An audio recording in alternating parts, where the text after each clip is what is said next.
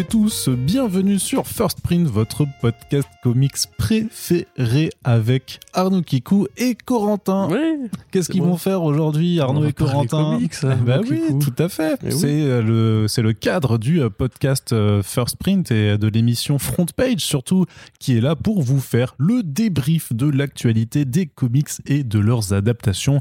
Et on alors aujourd'hui, Corentin, euh, pour cette émission qui célèbre un petit peu euh, l'arrivée du printemps et la fin du mois de février, euh, nous allons faire donc une émission qui va durer à 2 heures, B 2h44, c'est 3 heures. J'a- J'avoue que deux heures, ça m'irait mieux. Ce serait mieux effectivement parce que la dernière fois, voilà, on vous avait fait un très très long format que vous avez quand même écouté a priori jusqu'au bout.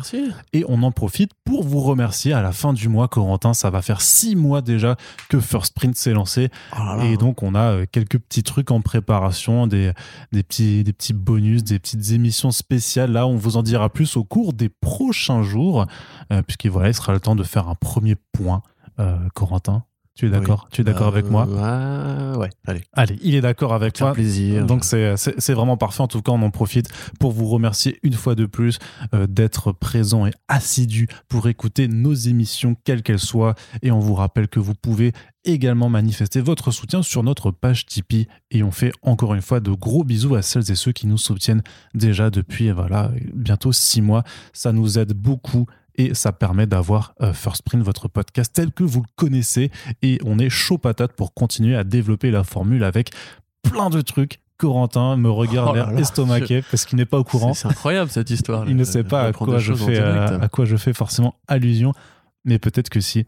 Ah Ah là si, là, oui, cet, art, cet, du, cet art du teasing, vraiment, ça fait plaisir. Est-ce que toi aussi tu fantasmes sur Arnaud Kikou? Ceci est un teasing. Exactement. Corentin, on va donc commencer tout de suite avec la partie comics, puisqu'il se passe toujours pas mal de choses. Alors, un premier point, juste euh, pour évoquer la situation en France, euh, sur les librairies qui sont désormais considérées comme commerce essentiel, ce qui fait qu'elles pourraient rester ouvertes euh, en cas de nouveau confinement en France et qu'elles peuvent aussi ouvrir le dimanche. Euh, que penses-tu de cette euh, décision gouvernementale qui a été, euh, qui a été voilà, opérée un petit peu assez discrètement avec juste un décret qui a été publié vraiment juste à, à la fin du mois de février. Ça n'a pas non plus été fait en, en grande pompe et en même temps c'est une situation qui avait été demandée par une partie du secteur. Ben, déjà après le premier confinement de mars 2020, vous avez été vraiment tout le circuit du livre avait été stoppé devant l'ampleur de la crise sanitaire, mais également pendant le reconfinement euh, du- de l'automne dernier en novembre. Souvenez-vous, on, vous faisait quotidiennement les back issues du reconfinement. Et à ce moment-là, c'était la méthode du, euh, dite du click and collect qui avait euh, euh, permis aux librairies de pouvoir assurer quand même une certaine forme de travail et surtout une continuité dans, Ouais, de dans le sauver les chiffre. meubles, voilà, c'est ça. Et euh, par contre, euh, euh, voilà, il y avait une partie de la profession qui demandait à être considérée comme essentielle à la fois parce que euh, la culture en tant que telle, les- la lecture, les livres euh, sont importants dans la vie de tous les jours, à part si vous considérez qu'il n'y a que le travail qui, qui compte pour euh, meubler vo- votre journée, mais aussi puisque les librairies ne comprenaient pas pourquoi elles devaient rester fermées quand des magasins, des grandes surfaces, des magasins d'électronique Ouais. restaient ouverts alors que souvent bah, les mesures sanitaires étaient plus faciles à appliquer dans une petite librairie, on va dire, que plutôt que dans une grande surface.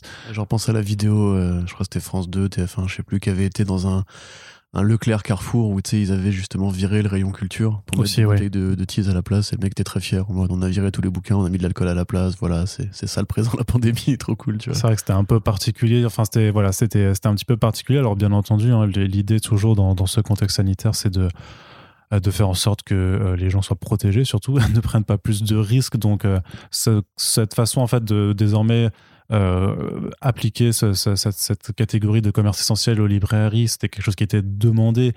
Et en somme, si ça permet à euh, ces commerces de, bah, de, de pouvoir maintenir une certaine activité, s'il doit y avoir de nouveau de, de- nouvelles mesures gouvernementales prises, c'est une bonne chose. Je le vois pas forcément comme une incitation que si voilà, s'il doit y avoir un nouveau confinement ou je ne sais quoi, euh, qu'on se dise ouais, venez, on, on se précipite tous dans les librairies, on va tous se contaminer là-dedans. Mais pas- J'ai cru comprendre que les, les chiffres des libraires avaient été plutôt bons ces derniers mois, justement. Alors, ce qui s'explique par des, vari- des variables toutes faites, enfin, toutes faites. Je veux dire, il n'y a plus de musée, il n'y a plus de cinéma, il n'y a plus de concerts. Donc, les gens, pour se distraire, à part le streaming, donc que les livres. Et puis, pour sortir, entre guillemets, voir un peu ce qui se fait au niveau culture, euh, bah, il y a la, librairie, quoi, grosso modo.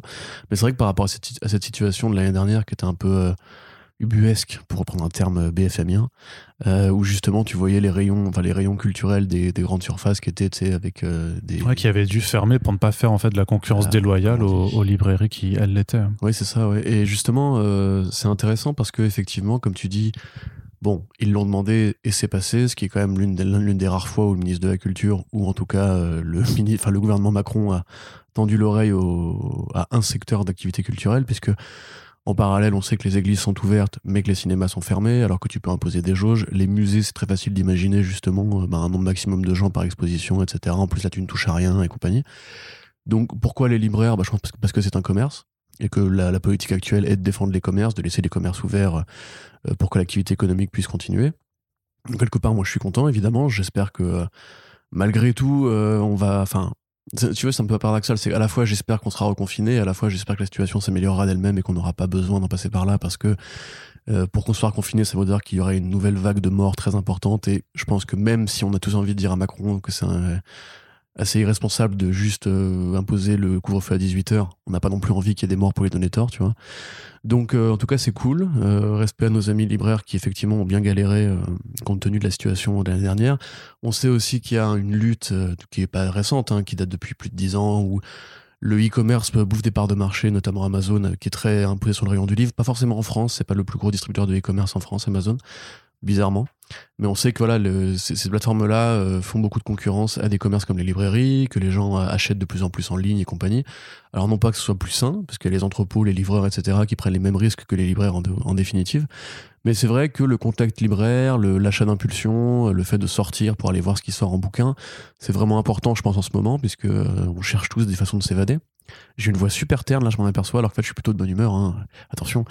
Euh, Il a, il un grand sourire sur son visage, c'est oui, assez euh. Radieux, assez lumineux. C'est ta beauté qui m'irradie, c'est pour ça. C'est c'est c'est peut-être pas ça non C'est plus. peut-être pas ça. C'est peut-être c'est peut-être ce que tu as mis dans ton café, je ne sais non, pas. mais voilà, enfin, voilà. Que, que, que dire à part que c'est une bonne nouvelle euh, Mais Ah, je sais pas, moi, ce c'est une pas bonne- appliqué s'il n'y a pas de reconfinement de toute façon. Donc, euh, Ouais, enfin si, si, parce que ça permet aussi d'être ouvert le, le, le dimanche, malgré les, le, le- bah, enfin, le fait que les magasins soient fermés le dimanche.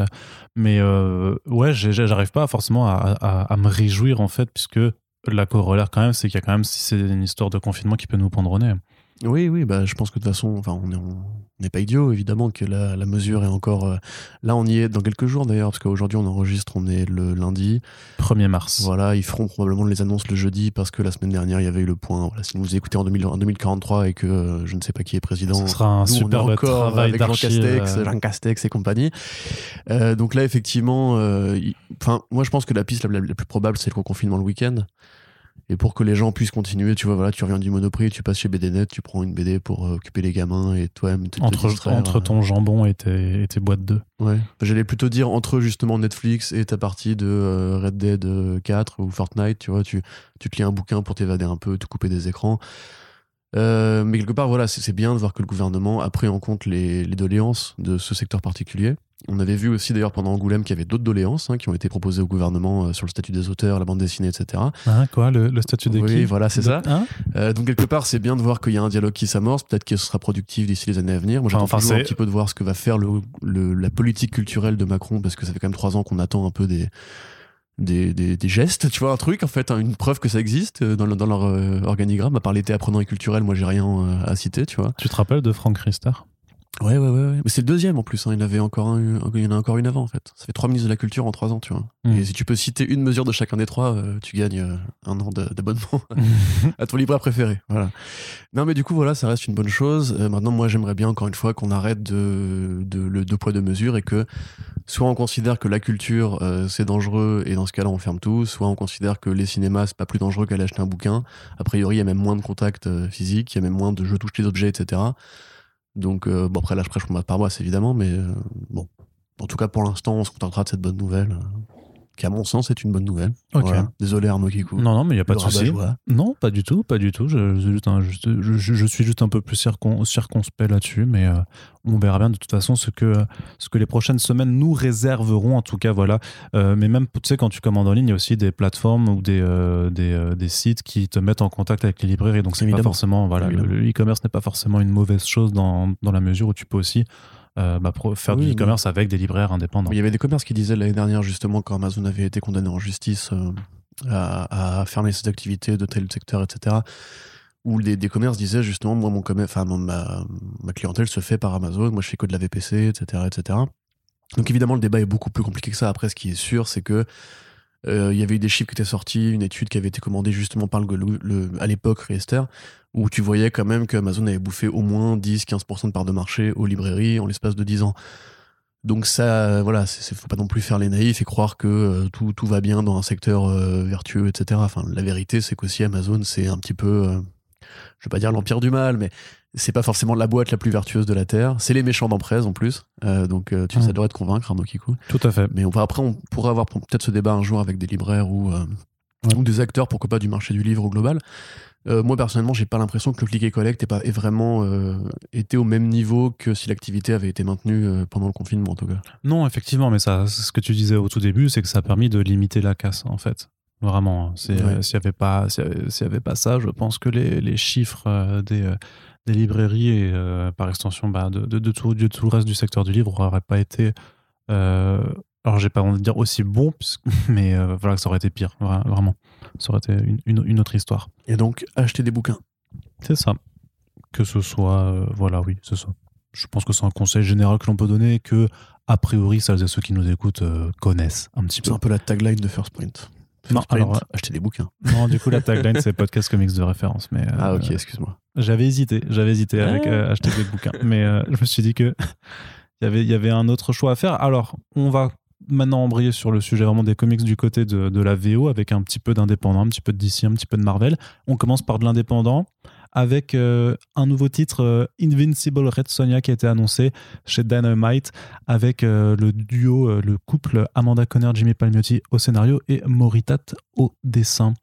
Oui, alors qu'ils avaient déjà travaillé ensemble, je crois, je ne sais plus à quelle occasion. Oui. Euh, peut-être sur du Harley, je ne sais plus. Enfin, Moritat, voilà, c'est un Moritat, c'est pas, euh, euh, c'était, pas sur Old Harley, je sais pas quoi là. Old Lady Harley? Ouais. Ah, peut-être. J'avoue, j'ai pas lu Old Lady Harley, donc je ne saurais pas vous dire. Naze.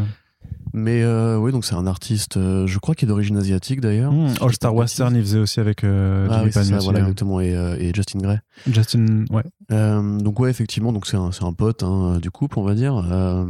Donc euh, oui, alors Dynamite Publishing, enfin excusez-moi, Dynamite Entertainment du coup qui euh, fait beaucoup de Red Sonia depuis quelques années. Euh, Red Sonia, Red Sonia. Bon, moi je dis Red Sonia hein, personnellement parce que c'est comme ça qu'elle s'appelle dans les bouquins de Howard, enfin dans le. Il faut dire Sonia la Rousse. Oui, Sonia Larousse, oui, c'est intéressant d'ailleurs, mais en anglais on parle de comics VO, tu vois. Tout à fait. Est-ce que c'est édité sous le nom Sonia Larousse en VF euh, je crois, crois non, pas. Non, non, je crois pas. Non, non, parce qu'il y, y, y, a un volume de Gail Simon qui est sorti il y a pas si longtemps là euh, en, VF et non, non, c'est bien intitulé Red Sonja. Donc ça fait partie des grosses machines de Dynamite euh, avec des projets comme le Green Hornet ou ou bah, c'est à peu près tout. Hein. C'est vrai que Dynamite, pour ceux qui ne voient pas, donc c'est une structure qui s'est montée. Dynamite, ils ont les, les James Bond aussi, non? Euh, oui, c'est vrai, mais c'est du travail de licence, tu vois. Je crois que mhm. Red Sonia leur appartient, en tout cas. Oui, ils les ont rachetés. Voilà, c'est ça. C'était à Marvel, puis après ils les ont rachetés. Exactement, parce que grosso modo, c'est une boîte qui s'est montée sur le principe de prendre des personnages tombés dans, le domaine public, ou bien de faire de la licence euh, coûteuse, c'est-à-dire de payer les droits d'éditeurs euh, à des ayants droit autres, tu vois. Donc ils ont fait du John Carter, ils ont fait du The Shadow, ils ont fait beaucoup de personnages comme ça de l'âge d'or ou même du pulp qui avait été, enfin qui tombait un peu dans, en désuétude. Ils ont fait du Doc, du Doc Savage, etc. Et Red Sonia fait partie de leur personnages vedettes. Ils ont mis en place tout, un écosystème avec les couvertures variantes, euh, on va dire plus ou moins sexy de cosplayeuses euh, qui, qui, aiment bien se parer avec les fringues de la barbaresse. Euh, donc là, évidemment, c'est une grosse annonce puisque ça reste quand même un couple qui fait partie des, des très gros vendeurs de l'industrie. Moi, j'admets que le style Connor Palmiotti me laisse très froid depuis quelques années. Maintenant, enfin, ce qui de ça, parce que tu vois, le, style euh, Palmiotti Connor me laisse froid, mais le style Palmiotti Justin Gray, par exemple, qui a fait Batwing, qui a fait le Star Western, je trouve qu'ils sont bien meilleurs tous les deux, paradoxalement. Euh, et que Palmiotti, après Amanda Connor en dessinatrice me plaît aussi, donc euh, à voir justement. Moritat, alors ça fait partie aussi de ces artistes qui, qui sont connus pour le sexy. On va dire ça comme ça, c'est-à-dire que c'est un mec qui aime bien dessiner des femmes très en forme, euh, avec euh, voilà une bonne structure corporelle, on va dire un bon centre de gravité, même deux centres de gravité. Euh, là, en l'occurrence, bah, il crée une Red Sonia qui est un peu à mi-chemin entre le kawaii et le sexy, c'est-à-dire qu'elle a d'impressionnants poumons, on va dire. Elle a des gros biscottos. Alors l'histoire est encore assez vaporeuse, c'est-à-dire qu'à priori, on part sur un truc d'aventure où il y a une guerre entre deux royaumes et Red Sonia qui va devoir intervenir au sein d'un litige où ça fait un petit peu comme dans Yojimbo où le euh, pour quelques dollars de plus tu vois on imagine qu'elle va être un petit peu le juge de paix entre deux factions qui se font la guerre pour monnayer ses services, etc. Il y aura des pirates. Et il y aura des pirates, on les voit dans les premières pages effectivement. Alors comme d'hab, il y a la pelletée de, variantes euh, qui vont bien. Il y a notamment Frank Cho qui a décidé que 2021 c'est bon, allez j'arrête de me faire chier, essayer d'être un mec poli et maintenant je mets des culs partout et je vous emmerde. Euh, donc très bien, bravo Franck pour ta, métamorphose en forme finale, on est content. Euh, mais en tout cas, c'est cool, ouais. Donc, il y avait ces quelques dernières années, il y a quand même eu du beau monde sur Red Sonia. Il y a eu donc, on avait déjà parlé Mark Russell. Il y a eu euh, Becky Clunan ou Jordi Belair, je sais plus, Becky Clunan, je crois, qui avait fait du euh, Vampire, euh, Vampirella Red Sonia, mhm. c'est ça. Euh, puis il y avait eu voilà, quelques noms vraiment intéressants. Donc ils font des efforts sur cette ligne-là. En général, ça donne du bon ou du moins bon. Effectivement, il y a eu du Gail Simon. Il y a eu à la grande époque de Marvel du Frank Thorne, du Roy Thomas et compagnie. Donc c'est un personnage qui a un bel historique comics, un peu comme Conan, tu vois, où on peut citer au-delà du côté franchise ou barbare, etc une, vraie production de BD intéressante qui, euh, que Dynamite continue à entretenir. Donc c'est cool pour les fans de Red Sonia. Un jour, on pourra revenir sur le micmac des droits, etc. Et pourquoi Marvel n'a plus Red Sonia et, pourquoi ils sont bien dégoûtés parce qu'ils sont tout le reste de l'univers Conan et euh, tous les personnages de Howard sauf celle-là. Mais voilà, il fallait réfléchir avant de signer. Euh, puis voilà, que te dire. Euh, moi, je suis pas. Voilà, le style de Morizette, en tout cas sur les premières planches, ça me, ça me plaît pas trop. Notamment au niveau de la colo, je trouve que ça fait un peu BD numérique. Ça fait très numérique, ouais, effectivement. Qui est pas, qui est pas dingo. Par contre, justement, si vous vous intéressez à ce personnage-là, vous pouvez creuser son historique. Il y a plein de trucs vraiment cool qui ont été faits, quoi. Ah oui, c'était, voilà, c'était, euh, on va en parler après, justement, John Lehman qui avait fait Red Sonia Mars Attacks. Voilà, qui est un très bon scénariste aussi, qui a fait une série hyper absurde, voilà, sympathique. D'accord. Mais du coup, on va pas forcément en parler après. Après, on en parlera plus tard dans, dans le podcast. Effectivement, on va revenir sur John, John Layman sur un autre chose. Ben là, parce qu'on reste, on continue dans, dans, dans, la VO et dans l'indépendant avec euh, une annonce qui nous vient de Vote Comics, donc euh, petite structure éditoriale qui commence à faire ses marques euh, assez bien finalement. C'est des premiers titres qui sont arrivés, enfin qui arrivent en France cette année. On a donc déjà eu The Savage Shores qui a beaucoup fait parler de lui l'année dernière et cette année on aura par exemple Money Shot chez Comics Initiative, on aura The Autonal chez 404 Comics. Celui avec le l'arbre L'arbre sous un dôme, qui, qui est traduit par le, le comité comics. Comment s'appelle-t-il? Je ne l'ai plus en tête. c'est pour ça que je ne l'ai pas cité. D'accord, excuse-moi. Je croyais que tu l'avais et que juste tu n'avais pas envie de le citer. ah non, non, non. Je, bah, maintenant, je vais devoir le, rechercher. Donc tu, voilà, tu, es relou. tu es relou, puisque ça nique un petit peu toute la structure de, un truc qui se passe chose. dans un monde post-apo où la pollution envahit le monde. Il reste une bulle de. Je me pendant cherche. Une bulle d'humanité qui abrite sous un dôme avec un immense arbre un petit peu à la Avatar, Totoro, Mononoke, qui recycle un petit peu l'oxygène qui reste, et un frère et une sœur qui vont se battre pour le destin d'une nation. Ça arrive tout bientôt chez Comics Initiative, et ça a été annoncé en même temps que Money Shot, ça, le titre de porno spatial slash aventure comique euh, de Sarah Beatty et euh, Tim Seeley. Et voilà, donc ça s'appelle No One's Rose. Voilà, mais tu vois, en plus, les gens ont appris des choses. C'est vrai. Et ça, c'est beau. C'est vrai. Il y a aussi The Plot euh, qui arrivera chez iComics, qui est aussi de, de, de, chez Vote. Et donc, Vote, on en avait un petit peu parlé déjà dans un précédent front page, puisqu'ils avaient fait euh, à la fin de l'année dernière pas mal de teasing en annonçant leurs équipes créatives et il y avait des gros noms euh, tout simplement. Bon il y avait euh, il y avait Ramvi notamment qui avait été annoncé de, de nouveau. Donc c'est celui qui a fait The Savage Shores chez eux il y avait Joshua Dysart, il y avait Mark Russell, et là du coup il y avait aussi Christopher Cantwell, donc un scénariste que Corentin notamment aime beaucoup, qui vient de la télévision, parce qu'il a fait, il a Alten Catch Fire, voilà, créé et showrunné chez AMC. Halt and Catch Fire. Et chez, chez les chez, dans les comics il a fait notamment voilà chez Berger Books il a fait She Could Fly donc un titre de SF angoissante. euh, très cher Corentin.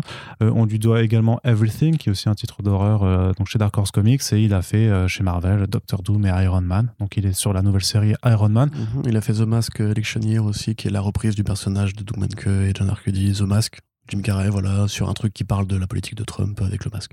Donc on est plutôt content de, connaître un nouveau projet pour lui qui s'appelle The Blue Flame et qui arrive chez votre comics, qui a l'air d'être très inspiré, enfin qui fait beaucoup penser à un Strange Adventures, euh, vu la dimension qu'on a, puisqu'on va suivre un personnage qui est The Blue Flame, qui donne son titre, et qui est un peu, euh, voilà, c'est un récit qui doit se dérouler en, deux temps. Grosso modo, on doit à la fois suivre les aventures de ce super-héros cosmique, qui est vraiment une sorte de Adam Strange. Euh, assumé.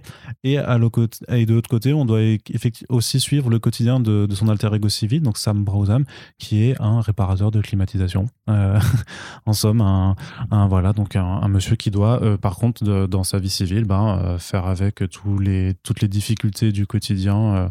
voilà, d'une personne, on va dire, de la classe moyenne, donc avec euh, la crise économique euh, tout aux alentours, euh, les difficultés de se trouver un appartement, et ce genre de choses. Il y a vraiment cette, cette dichotomie qui est vraiment annoncée de façon très très frontale et qui moi m'a directement évoqué un petit peu ce qui se passait avec ce que, ce que fait Tom King sur Strange Adventures. Mais pas que, même Mister Miracle, quelque part, c'était déjà un peu ça, puisqu'on avait toujours le contraste entre la guerre qu'avait fait Mister Miracle contre Darkseid avec Orion et, etc., etc. Et le quotidien de père euh, dépressif et suicidaire. On avait, même c'est pas tout à fait nouveau. Il y a, enfin, il y a aussi Starlight de Mark Millar justement où tu voyais un ancien euh, aventurier pulp à la John Carter, euh, Flash Gordon, Buck Rogers et Rocketeer. Voilà, qui revenait sur Terre, moi plus spatial pour le coup, qui revenait sur Terre et qui, de, bah, qui était un homme à la retraite et personne ne croyait que ce qu'il avait vécu était vrai. Quelque part, tu penses aussi à Marvelman de Neil Gaiman. Alan Moore, merci Arnaud. Mais Neil Gaiman aussi, effectivement, bravo. Neil Gaiman a repris euh, Marvelman après Alan Moore. Ou pareil, le décalage entre la réalité et le fantasme du super-héros. Donc effectivement, moi, c'est un projet qui m'intéresse beaucoup. Déjà parce que Cantwell, euh, quand il est en Indé, fait de très bonnes choses. Everything était vraiment un hommage. Et là, d'un coup, ma voix s'éraille qui était vraiment un hommage à la petite boutique des horreurs ou euh, au, super, au marché de l'horreur, enfin au marché du diable, je sais plus comment ça s'appelle en français. Euh, des trucs de Stephen King, tu sais, où justement le diable s'installe en ville, ouvre un, ouvre un magasin. Bazar. Voilà, le bazar du diable, le bazar de l'épouvante. Euh, qui justement, tu sais, parabole sur le capitalisme, la domination de, des grands centres commerciaux dans les petites villes et mm. tout. Donc, à l'époque, c'était Yann Keblard qui avait dessiné d'ailleurs ce truc-là, qui était vraiment très joli. Donc en Indé, il a un très beau parcours. Après, en mainstream, c'est beaucoup plus compliqué. Iron Man commence plutôt pas trop mal, Doctor Doom s'est un peu perdu en chemin. Euh, enfin, le projet pour le coup est vraiment intéressant. Ça peut être aussi une parabole sur justement la dichotomie moderne et le rapport à l'espace qu'on peut avoir. Maintenant l'espace est quasiment privatisé par des groupes comme Tesla ou Amazon qui veulent faire, leur, conquête spatiale par rapport à la réalité des inégalités sociales, etc. Donc ça peut peut-être parler de ça. En tout cas, c'est un mec qui a un propos social très euh, très clair. Hein. Voilà, encore une fois, The Mask, ça parle du présent politique euh, des États-Unis. Donc euh, ouais, très cool. Euh, dessinateur euh, Adam Goran. Adam Goran, voilà, de Punk Mambo. je trouve ça, je trouve les, premières pages assez jolies. À mon avis, ça va peut-être aller un peu plus loin au niveau d'un gris visuel, justement, s'il veut rendre hommage au côté un petit peu science-fiction pulp, science-fiction rétro et tout. Mais pour le coup, une belle annonce. Et effectivement, on parlait de Volt. on a plusieurs fois, plusieurs fois parlé de Volt déjà dans ces podcasts. Et c'est vrai que c'est une boîte qui, mine de rien, un petit peu comme Burger Books ou, Boom Studios, justement, fait vraiment une, belle ascension au niveau du comics indé avec des vrais gros noms, des vrais projets intéressants. Quelque part, c'est un petit peu ce qu'on avait dit aussi au podcast Image. L'indé, c'est vraiment cimenté. À une époque, on, ne regardait quasiment que Image. Maintenant, on a Burger Books, on a Boom, on a Volt, on a euh, Bad ID aussi, où il y a des, des gros créateurs. Euh, c'est vraiment, euh, c'est vraiment cool de voir justement le marché des blindés qui est vraiment sain en ce moment, qui a plein de nouvelles idées, plein de nouveaux créateurs. Ramvé, quelque part, qui part de Volt et qui va chez DC, qui commence à devenir une rockstar peu à peu. Euh, franchement, c'est vraiment super chouette et je suis très content de voir que Cantwell, qui a réussi sa, sa reconversion, et qui à côté de ça bosse sur d'autres séries télé.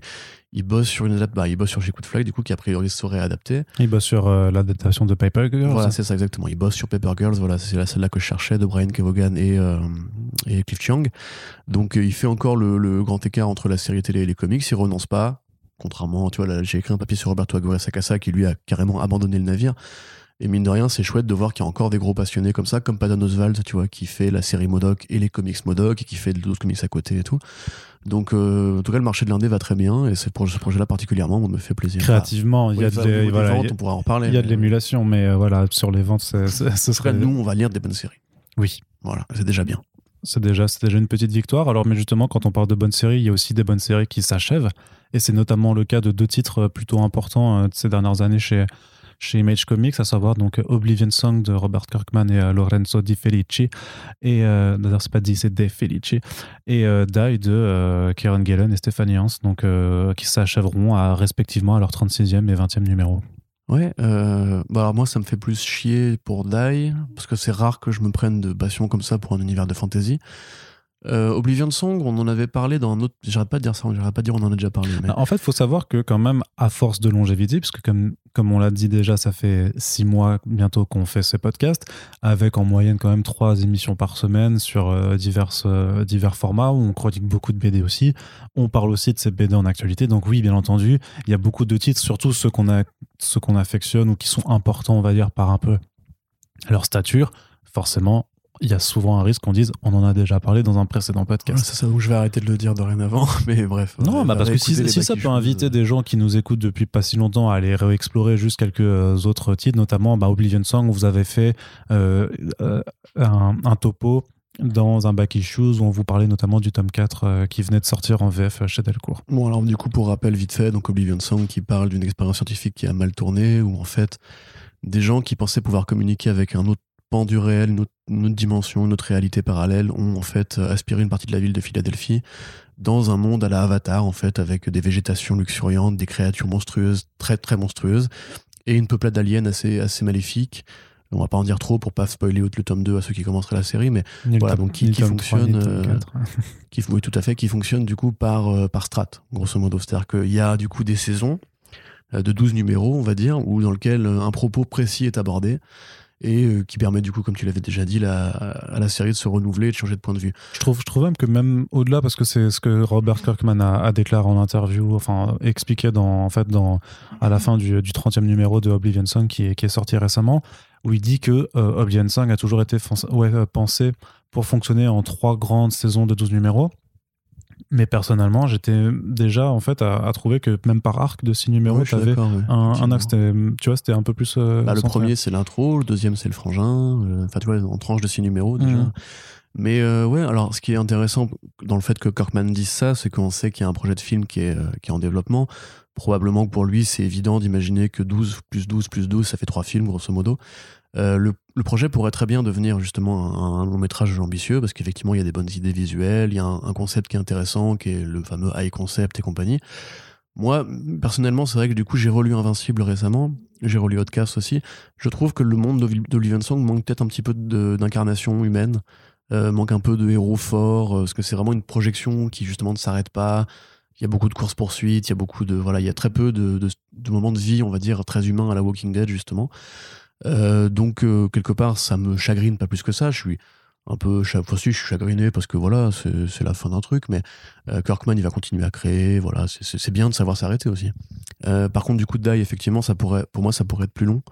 Donc Die, en l'occurrence, pour vouloir faire très vite, c'est Jumanji dans un monde de fantasy, dark fantasy.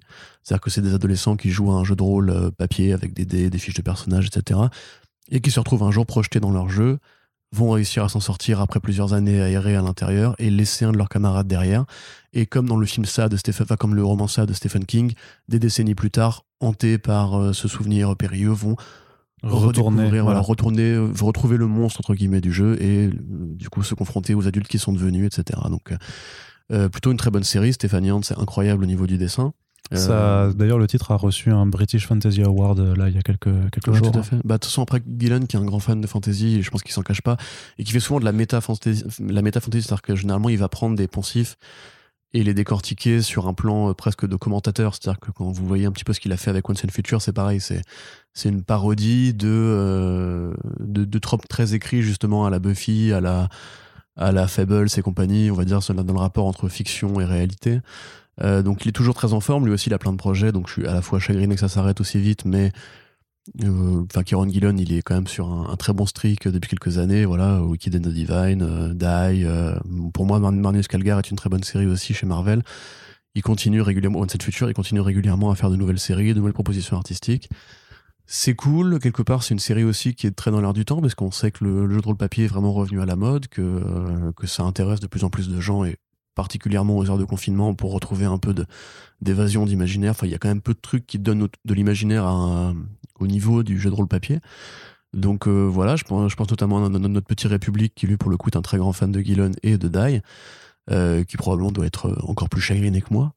Mais euh, encore une fois, c'est cool de savoir s'arrêter. Peut-être qu'il n'avait pas d'idée pour aller plus loin, et donc pourquoi Non, bah après, c'est enfin, pas, forcément de ne pas avoir d'idée, c'est que justement son idée c'était de terminer sa série en un numéro, hein, tout simplement. Et alors il a dit ça va finir mal, ça va finir euh, triste, ça va finir euh, brosson, comme le reste de la série. Donc attendez-vous à, être un peu ouais, pas très, chamboulé, pas très bien cette année en plus du reste. Donc voilà, merci Kieron Gillen pour cette dose d'humour et d'espoir. Mais Once in Future c'est plutôt rigolo. Donc ça, ça équilibre un peu. C'est vrai. Et Once and Future, euh, je crois que ça se finit en 4 tomes du coup. Euh. Mais il l'a confirmé ça parce Ouais, ouais, il l'a confirmé. Non, mais moi, en fait, le truc, c'est que l'édition VF indiquait 3 tomes. Sur le premier tome qu'on en avait parlé, il avait marqué c'était 3, mais en fait, il a déjà. Enfin, non, il a même pas annoncé la conclusion, je crois, mais il a dit déjà qu'il aura... il venait de démarrer le travail sur le quatrième arc. Donc. Euh... C'est vrai que tu avais un édito prévu il y a environ 6 ans sur Hey, Image Comics, ça manque d'ongoing en ce moment. Oui, c'est sympa. C'est vrai. Le renouvellement des idées chez bah, ça, bah, ça, ça, manque toujours un peu quelque part. c'est vrai. c'est toujours d'actualité. C'est toujours d'actualité. C'est pour ça que je me permets de me le garder encore sous le. En 2028, ça manquera encore d'ongoing. Sous le coup Non, mais ça, c'est un, un, constat. Mais on attend toujours depuis. Bah, non, mais t'as as toujours. C'est un peu nul, mais tu t'as toujours euh, Spawn et euh, Savage Dragon qui sont là en termes d'ongoing de, de très long cours mais c'est transition. Mais c'est vrai que ouais, très, oui, c'est vrai, très bonne transition. Mais c'est vrai que on n'a plus euh, un The Walking Dead ou un Invincible et ce genre de, de série qui dépasse les 100 numéros. voilà, euh, Saga n'a pas repris euh, depuis sa pause au numéro 49. Mmh. Donc Deadly Class s'arrête, Black Science s'est arrêté. Deadly Class ça, s'arrête. Ils font le dernier arc. Enfin, Wes Craig travaille actuellement sur le dernier arc, d'après ce que j'avais compris. Il faut retrouver les news, mais il avait dit dernière ligne droite, quoi, grosso modo. Ouais. Bon, bah justement, puisqu'on parlait de Savage Dragon et d'Eric Larsen, un petit topo sur le retour euh, d'un personnage qui s'appelle Ant, ouais. sur lequel Eric Larsen est au travail. Oui, alors euh, c'est une longue et fastidieuse histoire, l'histoire de Ant. Il y a des gens qui, euh, qui en ont déjà parlé. pour vous résumer ça, c'est un personnage qui est inventé par Mario Gulli, ou Gulli, je sais pas, Gulli, comme la chaîne de télé pour enfants. J'allais faire cette euh, excellente blague. du coup, là, c'est un, autre délire, un autre délire que c'est pas la chaîne télé pour enfants. Non, pas du tout. C'est un mec qui a fait de la tôle pour braquage, euh, qui dessinait déjà un peu avant et qui, en prison, en fait, a continué. apparemment encouragé par ses, par ses co-détenus qui lui disaient Ah non, c'est bien ce que tu fais, et puis dessine-moi une pin-up et tout. Euh, il aurait vu voilà une fourmi euh, passer sur le mur de la prison, comme Stanley aurait vu une araignée euh, qui aurait motivé à faire Spider-Man. Enfin, les conneries habituelles qui sortent dans ces cas-là. Et il aurait du coup eu l'idée effectivement de transposer un peu de sa vie réelle, puisque Mario Gulli était père d'un enfant. Et dans la série originale de Hunt, qui était publiée chez Arcana au Canada, c'est l'histoire d'une jeune fille de 8 ans, Anna Washington, dont le père va aller en prison et qui, bon alors elle se fait bully à l'école, elle n'a pas forcément un tempérament de, de rebelle. Donc elle va s'imaginer en fait euh, un super-héros, une super-héroïne qui sera elle plus tard, qui serait elle plus tard, et qui serait donc le personnage de The donc qui serait du coup une héroïne au pouvoir euh, myrmicéen, du coup c'est l'adjectif pour dire les fourmis. Voilà, vous êtes ravis d'avoir appris un truc de plus aujourd'hui, merci First. Euh, et qui effectivement, voilà, alors c'est très conforme à, un style de dessin que moi je qualifie de, de, ringard.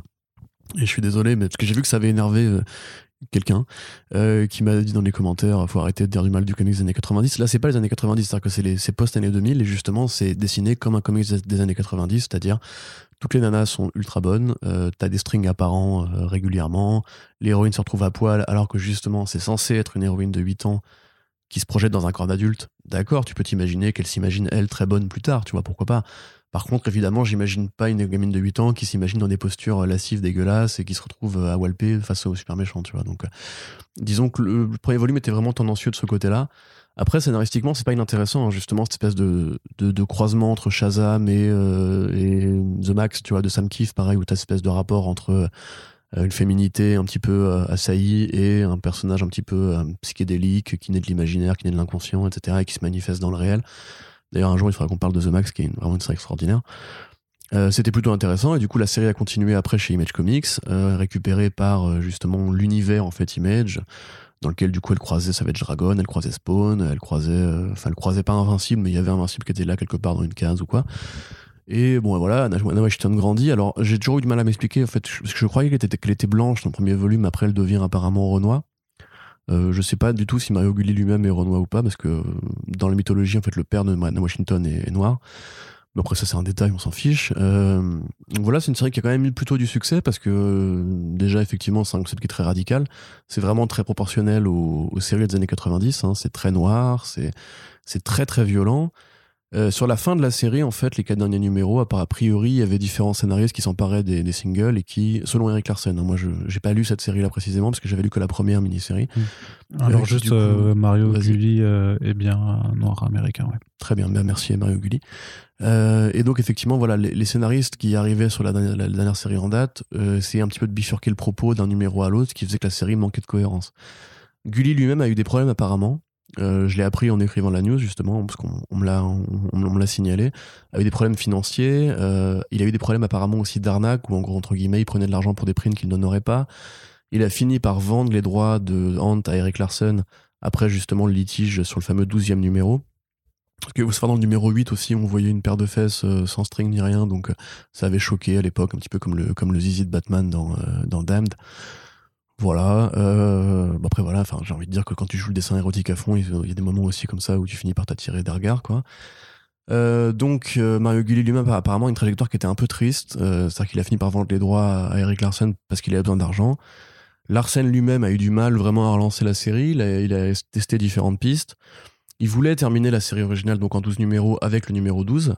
Euh, lui-même du coup ne, ne, ne dessinant plus, c'est lui qui s'est occupé, enfin qui s'occupe actuellement en fait de faire ce numéro-là. Et euh, d'après ce qu'il a dit lui, il considère la possibilité de faire une nouvelle série ensuite.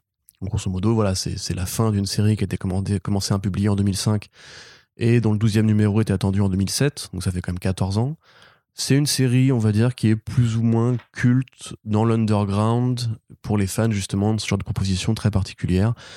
Euh, vraiment des relents de, de l'image comics des années 90, de Highbrow, euh, même quelque part de Extreme, tu vois, il y a vraiment un petit côté Liefeld, hein, c'est tu vois les couvertures justement de ces séries-là à l'époque, tu avais vraiment c'est la la fameuse euh, break, euh, breakbone euh, dans ces backbreaking postures, c'est c'est la posture où, tu, où tu peux voir les fesses et les, seins à la fois, ce qui est mmh. anatomiquement incorrect, mais t'en as plein des comme ça. Euh, voilà, donc euh, effectivement, j'ai vu que quelques personnes étaient assez contentes. Ça a beaucoup réagi chez Eric Larsen justement par rapport à ça.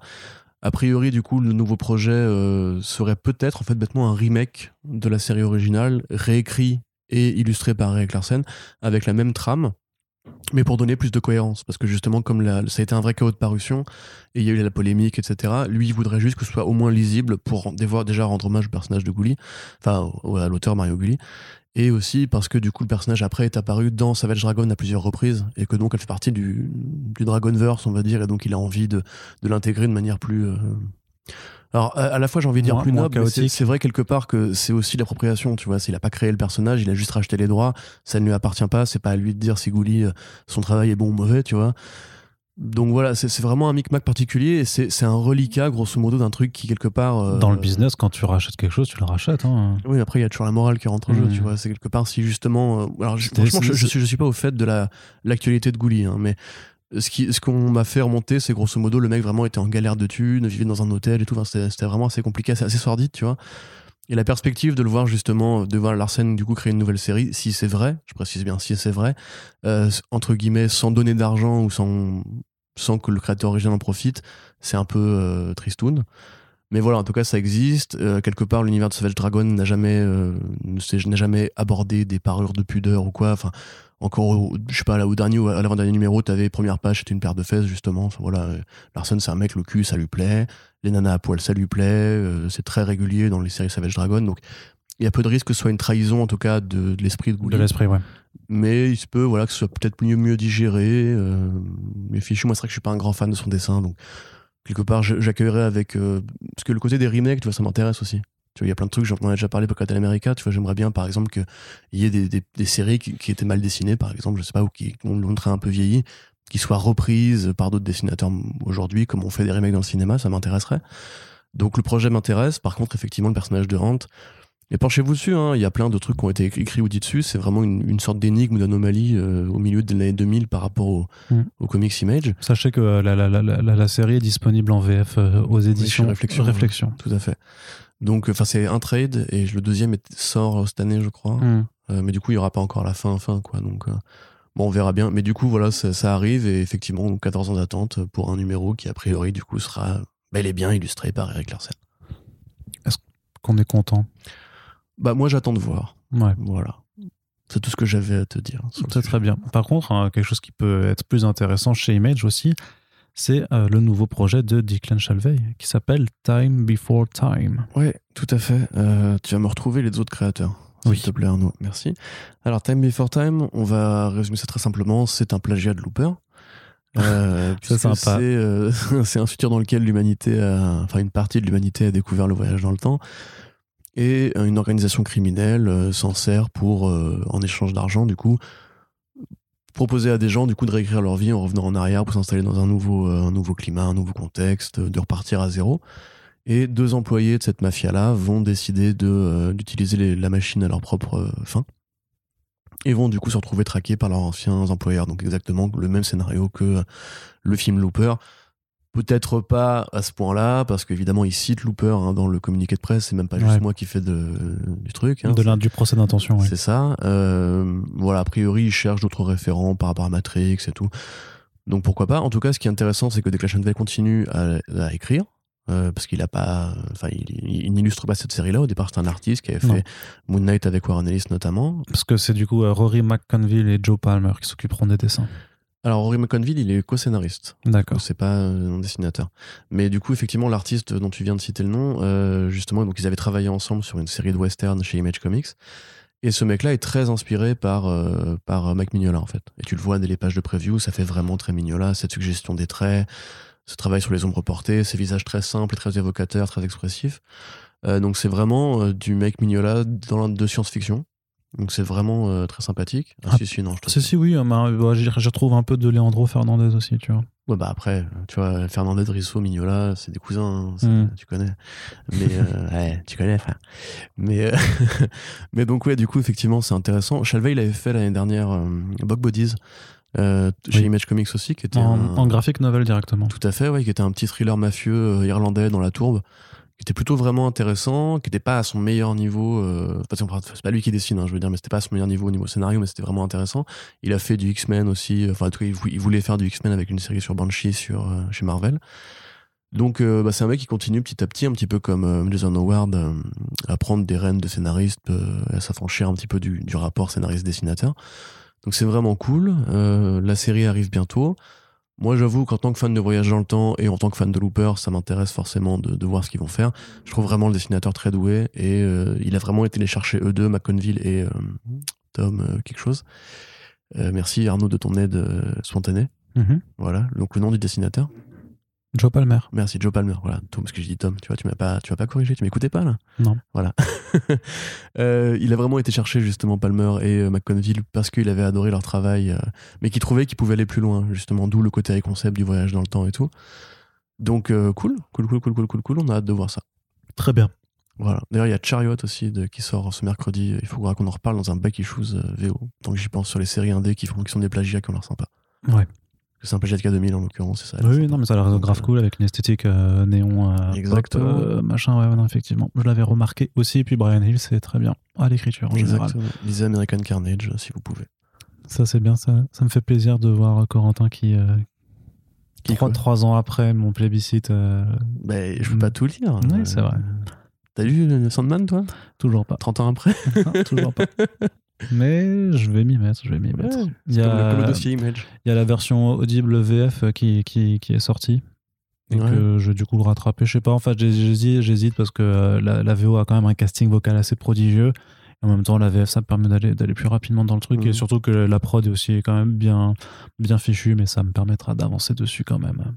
Non, moi, s'il n'y a pas Kat Dennings qui fait la voix de la mort, euh, je suis pas intéressé. Bah pour le coup, pour la VF, non, c'est pas elle, Bah, effectivement. voilà, je suis pas intéressé.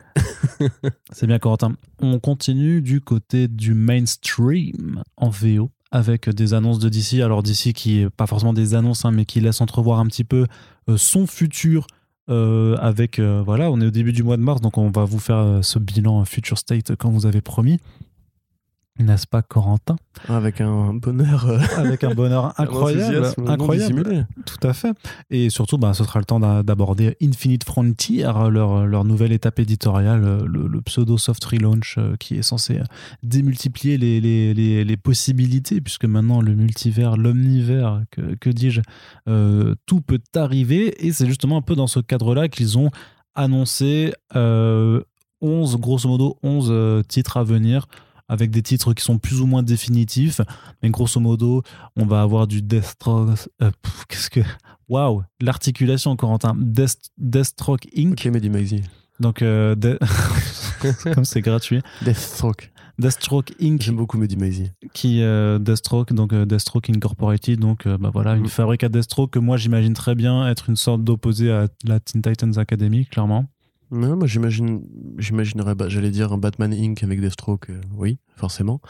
Euh, mais bon, un Deathstroke international avec euh, des personnages inspirés par lui. Ou... Bah, il avait déjà monté un petit peu son groupuscule dans le dans le run de euh, de Christopher Priest donc euh, Ouais, je sais pas si ouais. mais je, je pense pas que ce sera réutilisé tel quel Faut voir. Après, moi, Deathstroke, je suis toujours client. C'est vrai t'es un vrai Yankee donc il y aura une suite en comics de la série d'animation Harley Quinn qui viendra donc en parallèle de la saison 3 dont le doublage a commencé d'ailleurs pour euh, pour HBO Max Ouais, bon, ça, Bah, ça, je comprends pas trop l'intérêt vu que la série se suffit largement elle-même là-dessus. Mais euh, bon, maximisation de profit. euh, Ouais. non, mais à, voir en fait en. je par contre, je la vois très bien euh, mise en offre digital first plutôt qu'en print pour euh, pas concurrencer tout de suite la, la série de Stephanie Phillips qui, qui démarre dans, le, dans le canon, on va dire, de, de DC Comics. Il y aura un titre anniversaire pour Wonder Woman, donc ça, ça, j'ai envie de dire, euh, agenda croisé. Dans les autres, euh, bon, bah, beaucoup de. euh, de, de, de Batman encore, puisqu'il y aura un titre Robin et Batman, il y aura un titre Joker A Puzzle Box, a priori plutôt une mini-série. Il y a même un titre qui s'appelle The Legend of Batman, qui moi me fait lever les yeux au ciel parce que genre bah, ça c'est c'est bon les gars, ça suffit. Je parie que ce serait une anthologie. Oh putain non, ils en ont déjà quatre. Ils ont euh, déjà quatre anthologies. Vu le titre, il y a peut-être moyen que ce soit une Ah anthologie. non, mais si, si, s'ils font une cinquième anthologie sur Batman, par contre, je, je te jure, je vais, je vais péter un câble. Un titre Nubia and the Amazons, a priori lié donc à, la, à la courte histoire euh, sur Nubia de, ouais. de Future State, Oui, puis même ils veulent mettre le personnage en avant, puisque là, son roman graphique jeunesse, ouais, qui est sorti ça, également. ça ouais. colle avec leur perspective de mettre plus de diversité en avant. Nubia, c'est l'un des rares personnages noirs dans la mythologie euh, Wonder Woman qui est vraiment là depuis 50 balais et qui n'a pas été utilisé euh, très souvent. Euh, moi, c'est vraiment l'équipe créative qui, qui va me motiver ou pas, euh, parce que si c'est si effectivement juste du placement de produits euh, euh, pour essayer de créer un momentum autour du personnage et tout, pourquoi pas, pourquoi, je sais pas, tu vois. Peut-être qu'ils vont la ramener dans le troisième film Wonder Woman. Ouais. Bah après, peut-être, mais ça ferait plus de sens, à mon avis, de mettre Yara Flor au niveau de, de l'héritière, parce que Nubia, c'est la sœur de, enfin, c'est la sœur jumelle, entre guillemets, de se Wonder rappeler, Woman. se rappeler de- qu'il y a un film spin-off sur les Amazones qui est toujours en développement, qui officiellement n'a pas été ça. annulé. C'est comme The Trench, tu vois, enfin, c'est des trucs qu'ils annoncent. en Bah, Ah, The va Trench, du coup, vu que c'était censé sortir, à- je crois que c'était censé sortir avant Aquaman 2, je pense que là c'est complètement Non, foutu. hein. c'est- Ces conneries-là. Là, c'est. euh, C'est- c'est- je pense qu'ils se disent comment faire une tétralogie plutôt qu'une trilogie, euh, en faisant un petit spin-off, et puis en fait, il n'y a rien qui est sorti dans, dans ce style-là, tu vois. Bah pour l'instant, non. Bah, hein, disons que l'axe des spin-offs a plutôt shifté en termes de séries sur HBO Max plutôt qu'en termes d'autres d'autres films. Donc c'est plutôt, euh, plutôt comme ça que je le verrais, cela dit. Mais ça dit, tu vois, à limite, un téléfilm d'horreur, euh, enfin un téléfilm, un, un film d'horreur HBO Max de Trench euh, plutôt qu'un. Mais moi, j'ai toujours dit, Aquaman en horreur, ça m'irait très bien. J'adore l'horreur subaquatique et tout. Mais par contre, je pense pas que. Enfin, on verra bien, mais je pense pas qu'ils le feront. Ça, ça me paraît très Alors, curieux. du coup, on verra bien. C'était le titre d'une chanson de Nekfeu, donc ça n'a pas grand chose à voir. Mais. euh, Oh là là là là, elle vient de loin celle-là. Ah oui. alors, on continue avec alors un titre par contre euh, vraiment sur sur l'intitulé, ça, s'appelle DC Middle Ages. Je vois absolument pas ce que ça peut être parce que pour moi il y a deux choses. Enfin il y a Middle Age, c'est le Moyen Âge, mais je les vois pas du tout se lancer dans un truc un peu médiéval. Et sinon euh, Middle Ages, enfin c'est C'est pour les quarantenaires. Non, c'est justement mi- mi- Middle Age, c'est à l'é- à l'école, je crois que c'est les, Middle Age Man, ça veut dire un homme de 40 balais. Ok. Ouais, ouais. Je suis presque sûr de moi. Moi, je suis quasiment sûr que, que Middle Age, c'est aussi pour le, le- genre l'école primaire, mais euh, Ouais. Bah ouais. écoute, peut-être. Moi, j'avais plutôt pour l'école primaire les. euh, comment ça s'appelle déjà? Elementary School. Mais peut-être que tu as raison, et pendant que tu vérifies, je vais meubler oui. en racontant euh, une anecdote passionnante sur le thème euh, des, des endives. Dépêche-toi. non, mais après, c'est vrai que Middle Ages, euh, vraiment, c'est en, en anglais, c'est quand même euh, la période médi- médiévale, quoi. Donc, euh, Ouais, bah peut-être, euh, ce sera intéressant. Enfin, y a... cela dit, il y a déjà eu du Medieval Spawn, des trucs Oui, comme oui, ça. il y a même eu The Demon. Hein, euh, oui, il y Demon avait Knight. euh, Demon Knight qui était très très bien pendant les New Puis Il y 52. a. Camelot 3000, euh, ils ont, ils, ils- ont de la matière s'ils veulent faire du Moyen-Âgeux, mais. Ou même, il y a eu des Elseworlds où Batman est un chevalier. Mm. Il y a eu des trucs comme ça. justement, à, propos- propos d'Elseworld, ils ont aussi annoncé un titre qui s'appelle Stansu Stricto Elseworld, Ouais. qui ce, sera sera, donc, ce- ce euh, sera le Terre 2 des New 52. Bah, je sais, ouais, bah, à, voir qu'est-ce qu'ils envisagent, mais c'est vrai qu'avec la, la proposition Infinite Frontier, et notamment dans la conclusion de Death Metal 7, il était énoncé que désormais, ce qu'ils appellent l'omnivers, qui est donc un peu le multivers des multivers possibles chez DC Comics, en fait, le centre de cet omnivers n'est pas seulement juste la Terre principale, celle qu'on connaît d'habitude, parce que c'était un peu la règle du, euh, du multivers avant, mais c'est désormais qu'il y a deux planètes, donc il y a la Terre, Terre zéro, on va dire, et il y a cet autre monde qu'ils appellent juste l'Else World, euh, dont on ne sait pas pour l'instant quels sont les tenants et aboutissants, qu'est-ce qui a changé et tout ça, sachant que Else World, sinon c'était un terme quand même qui était désigné chez DC Comics euh, pour voilà pour montrer en fait des réalités alternatives dans lesquelles on vraiment on change un peu les, tous, tous les enfin tous les concepts et tous les euh, ça souvent le décor qui est, qui est Mhm. changé vraiment de Comme dans Mutafukas 86. Par exemple Incroyable. Euh, Mais enfin là, moi je pense vraiment qu'ils feront un truc, euh, effectivement, comme le, le titre Terre 2 de, qui avait été lancé en même temps que les New 52, pour faire la correspondance entre la Justice League de Jones et euh, l'attaque de Darkseid et tout. Oh, Non, non, mais je veux pas dire, je veux pas dire en termes de narratif.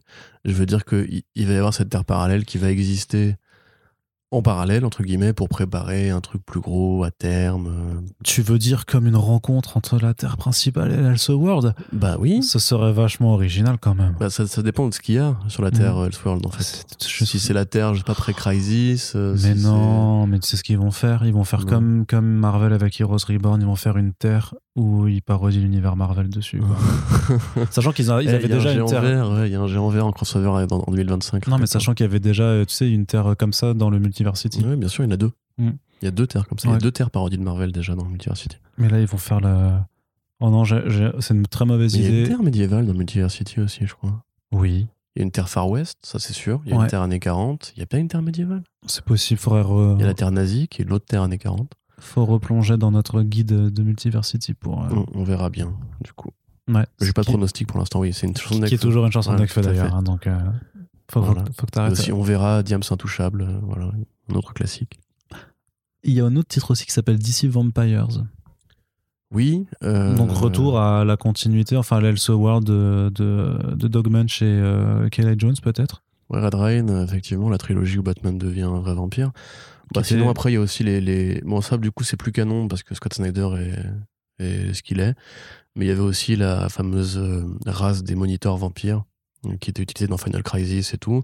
Il Ouais. y a un historique vampire chez DC comme chez Marvel. euh, bon, qu'est-ce que tu. Je sais pas. Franchement, DC vampire, euh, c'est- C'est vach- c'est vachement inspirant quand même. Ouais, bah oui. Regarde, DC Vampire.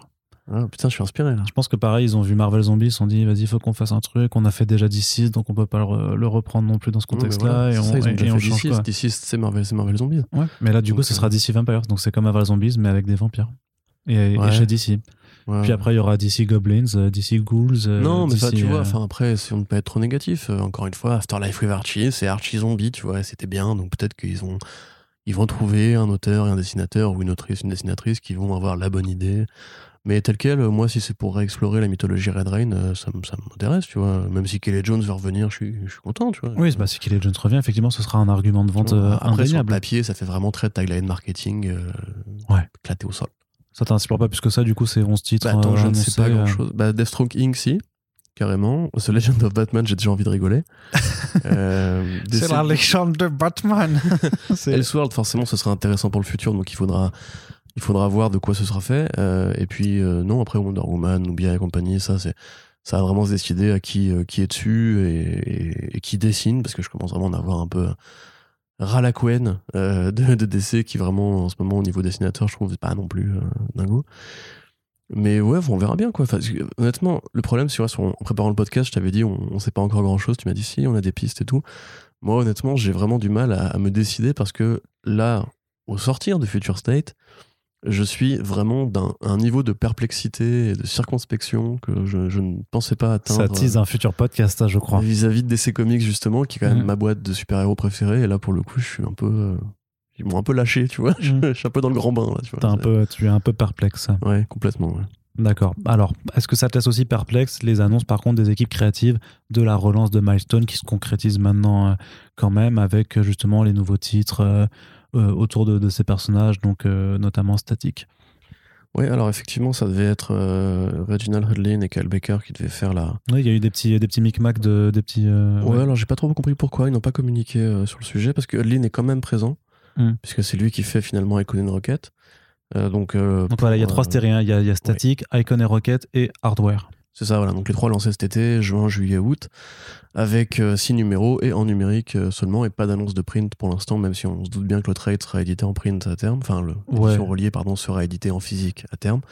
Arrêtons de parler anglais. Ça me fait vraiment, je, je crois, je crois que je l'avais déjà dit dans un précédent front page, mais vraiment cette euh, relance de Milestone, mais est numérique, ça me laisse un peu. Enfin, pareil, je suis un peu cynique là-dessus, tu vois. Hmm, non, je, je peux comprendre effectivement. Bah après, en l'occurrence, donc le Milestone Returns euh, Zero Infinite qui a été euh, republié là récemment, euh, le, plot est intéressant. Enfin, le synopsis est intéressant. Je veux dire, c'est euh, c'est donc une réponse très directe aux cas de violences policières qui se sont abattus ces dernières années aux États-Unis sur les Noirs américains.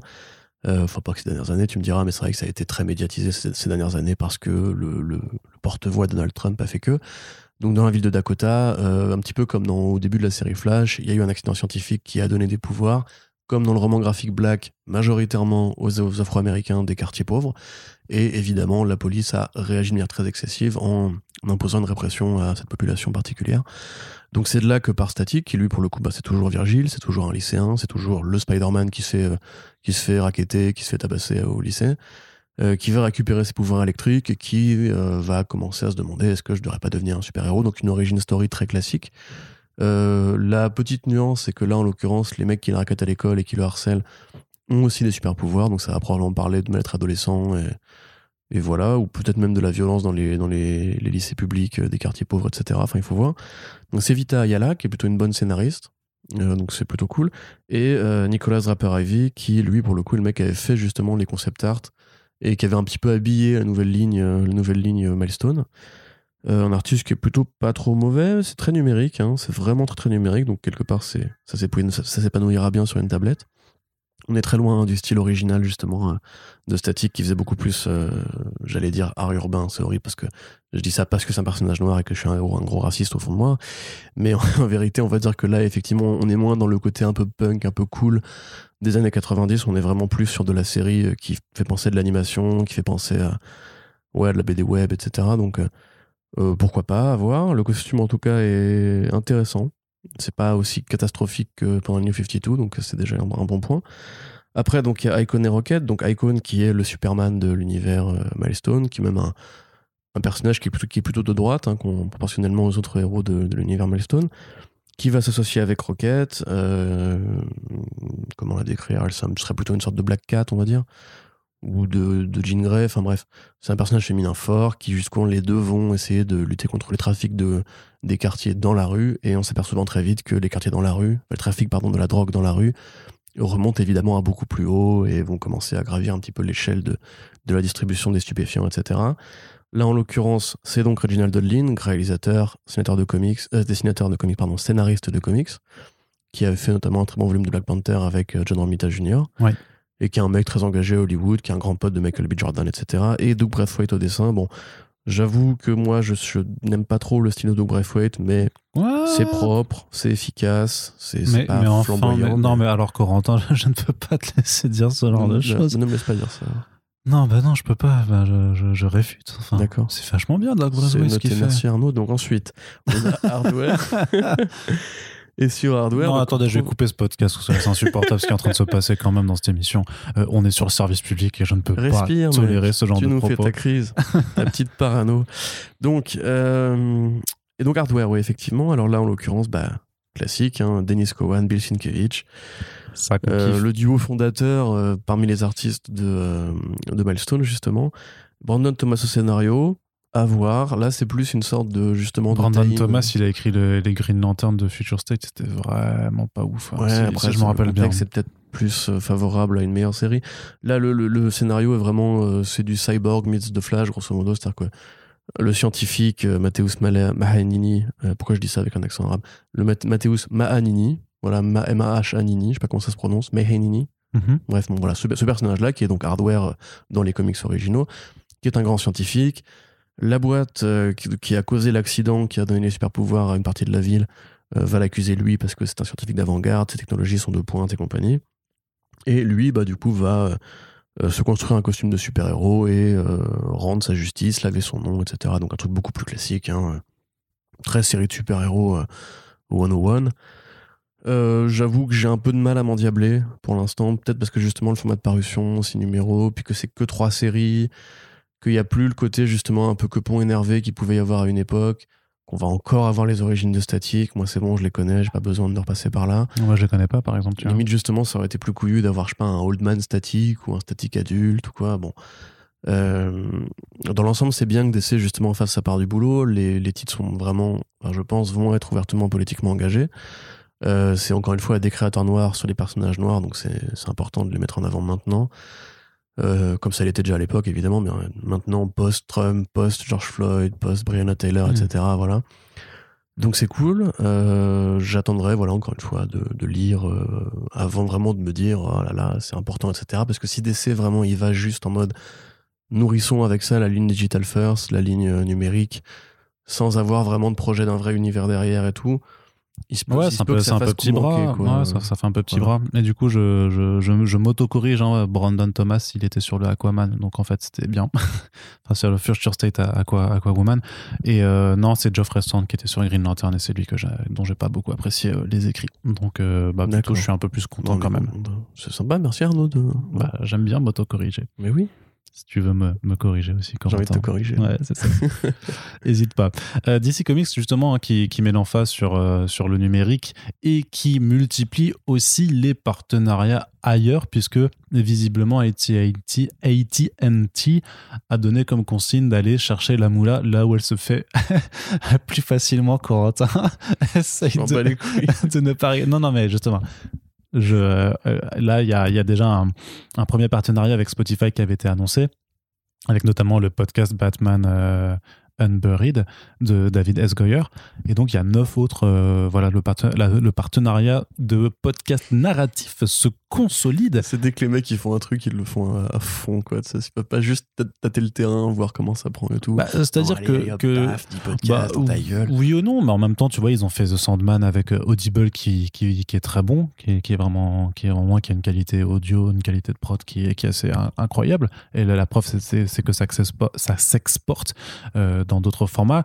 Euh, voilà, Marvel aussi fait de multiples euh, Après, partenariats pour, scénario, pour, c'est pour pas du. Goyer, pour- vois. pour- Oui, bien sûr. Non, mais forcément, Si tu- Oui, si tu commences par là, effectivement, on, on peut entendre ça- cet argument, mais a priori, ça reste Batman, c'est du, c'est, c'est, un personnage qui fonctionne.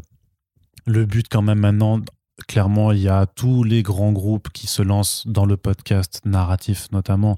Mais voilà, c'est un peu, euh, c'est, ça, ça se voit partout maintenant, depuis un an et demi, deux ans maintenant. Le podcast, c'est le nouveau média qui est à la mode. Donc, bien entendu, tout le monde s'y engouffre sans forcément savoir quoi faire. Mais voilà, du coup, les projets sont, annoncés.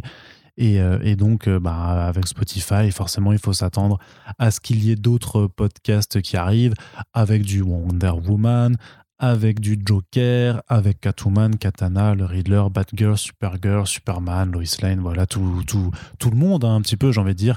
Euh, tu sais, c'est un peu un même qui, qui, qui, qui circule aussi depuis quelques temps, c'est de dire euh, aujourd'hui, c'est un peu comme la Tout le Rolex à l'époque, c'est voilà, qui t'es t'es personne si t'as pas un podcast aujourd'hui. Ton boulanger un podcast. Ton livreur Amazon un podcast. Mais en même temps, tu fais un podcast sur la boulangerie et un podcast sur le- les livraisons, ça intéressera des gens Bah aussi. oui, oui, et je pense que même qu'un podcast sur la boulangerie, ça intéressera plus les gens de façon générale qu'un podcast sur les comics. Très certainement. C'est un peu triste. Il y a mais- des podcasts de cul en plus. Exactement. des podcasts érotiques, euh, Exact, très cher euh, J'ai fait une Corentin. assimilation culturelle. Tout à fait. Euh, bon, dans le tas, moi, ce qui m'intéresse, on va dire le plus, ce sera par exemple de voir si Mark Hamill revient pour jouer le Riddler, euh, le Joker, par exemple. Euh, Tellement pas. bah moi, ça, ce serait le seul un truc qui m'intéresserait d'avoir un podcast sur le Joker parce que tu vois, c'est comme tout à l'heure, on listait les séries, ils vont faire Joker Puzzle Box. Ouais. Je sais, pour qu'est-ce qui leur prend? Enfin, Joker, il c'est pas un personnage qui est intéressant à lire en solitaire. Mais, sans- Il est mais c'est un, podcast Batman, qui c'est- rapporte. C'est un, pardon, j'ai dit. C'est c'est un personnage qui rapporte de la tunasse. Oui, mais ça, je m'en fous. Moi, je suis pas leur actionnaire. Tu Mais vois. toi, tu t'en fous. en tant que lecteur, moi, mais ça eux, pas. ils veulent quoi? Ils veulent de la tunasse. Mais c'est très bien, mais moi, je suis pas là pour donner leur avis. Je suis là pour donner mon avis. Tu Mais vois. toi, t'es là pour donner ton argent. D'accord, excuse-moi. Mais en l'occurrence, non. Je, Spotify, tu sais comment ça distribue la thune. C'est, je pense pas qu'ils vont gagner grand chose avec ça en plus. hein. Bref, peu importe. Peu importe. Peu importe. C'est de la merde. Donc toi, t'aimes pas ça T'es Bah pas- si, si, non, mais Audible, le Sandman, tu vois, ça m'intéressait. Euh, Il y a des trucs...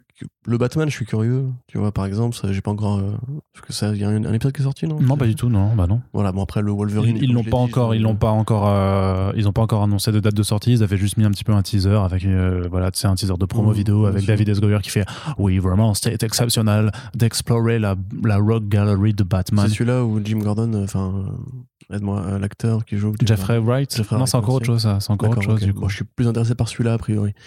Euh, parce que j'aime bien la Parce que Jeffrey Wright en Batman, pour un podcast, c'est pour HBO Max. C'est encore, tu vois, il y a. Putain, mais y tu a vois, mais c'est ça. Enfin, On s'y perd, hein. tu dis c'est le média à la mode, mais justement, déjà, j'ai l'impression qu'il y a vraiment, euh, il y a vraiment trop de podcasts, tu vois. C'est- Ouais, c'est clair. En plus, il y a Après, des je- podcasts qui balancent. on participe euh, voilà, bah, voilà, à cette course effrénée. Après, nous, ça fait. ça, J'ai envie de dire que nous, ça fait depuis 2014, 2013, 2014 qu'on fait du podcast, donc on était là avant euh, que ce Oui, soit la mode. Peu importe, il y a une cannibalisation euh, mécanique. Enfin, j'imagine qu'il y a même plein de gens qui vont, en nous écoutant, se dire, mais ils sont gonflés quand même, ils en sortent tellement par semaine, j'arrive pas à tout suivre, etc.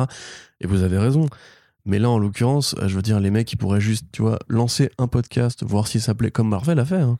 Marvel a On- pas, on- pas on lancer pas- genre 20 podcasts dans ta gueule et tout, tu vois. On n'est pas DC Comics ni Marvel non plus. hein. Oui, bah, ah bon? Non. C'est vrai? Bah oui. Merde.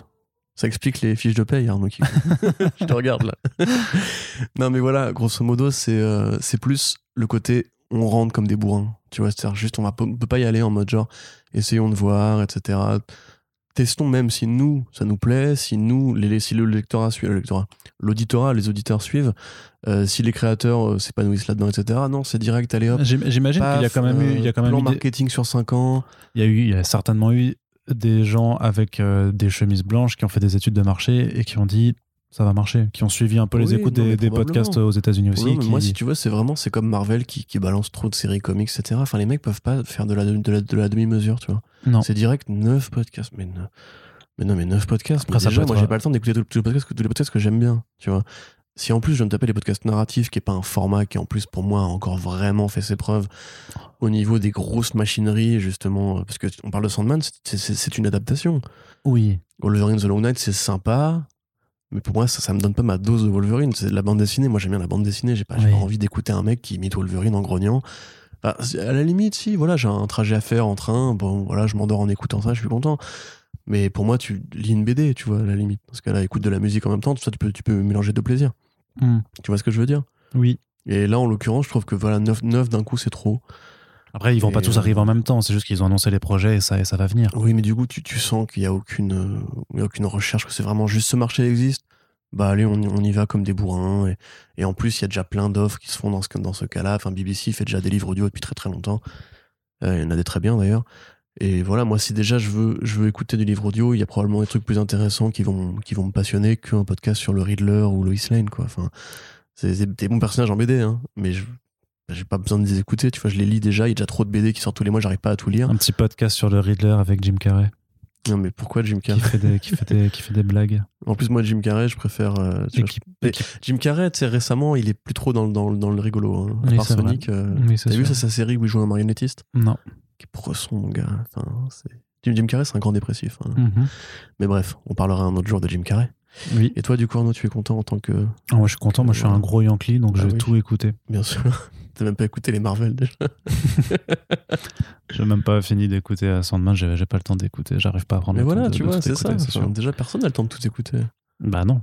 Bah oui, mais ça, mais personne n'a le temps de tout lire, personne n'a le temps de tout regarder, euh, personne n'a Oui, le temps de, Pourquoi toujours de- de vouloir faire. encourager la frénésie comme ça de Parce qu'il faut, mais parce qu'il faut un contenu pour les personnes que ça intéressera. Tu vois, c'est comme ce que, c'est ce qu'a dit Scorsese, tu vois. C'est maintenant, la culture devient du contenu, devient de l'alimentation, en fait, de, de temps de cerveau disponible et il faut absolument être présent partout et massivement pour euh, justement faire de la concurrence à la boîte d'en face et compagnie. Et même si tu fais que 2000 écoutes par émission, c'est un peu comme, un peu comme des gens que je connais, euh, c'est bien, entre guillemets, de les faire parce qu'au moins, euh, pendant qu'ils t'écoutent toi, ils écouteront pas celui d'en face. Enfin, c'est, je sais pas, moi, ça, pue le manque de passion.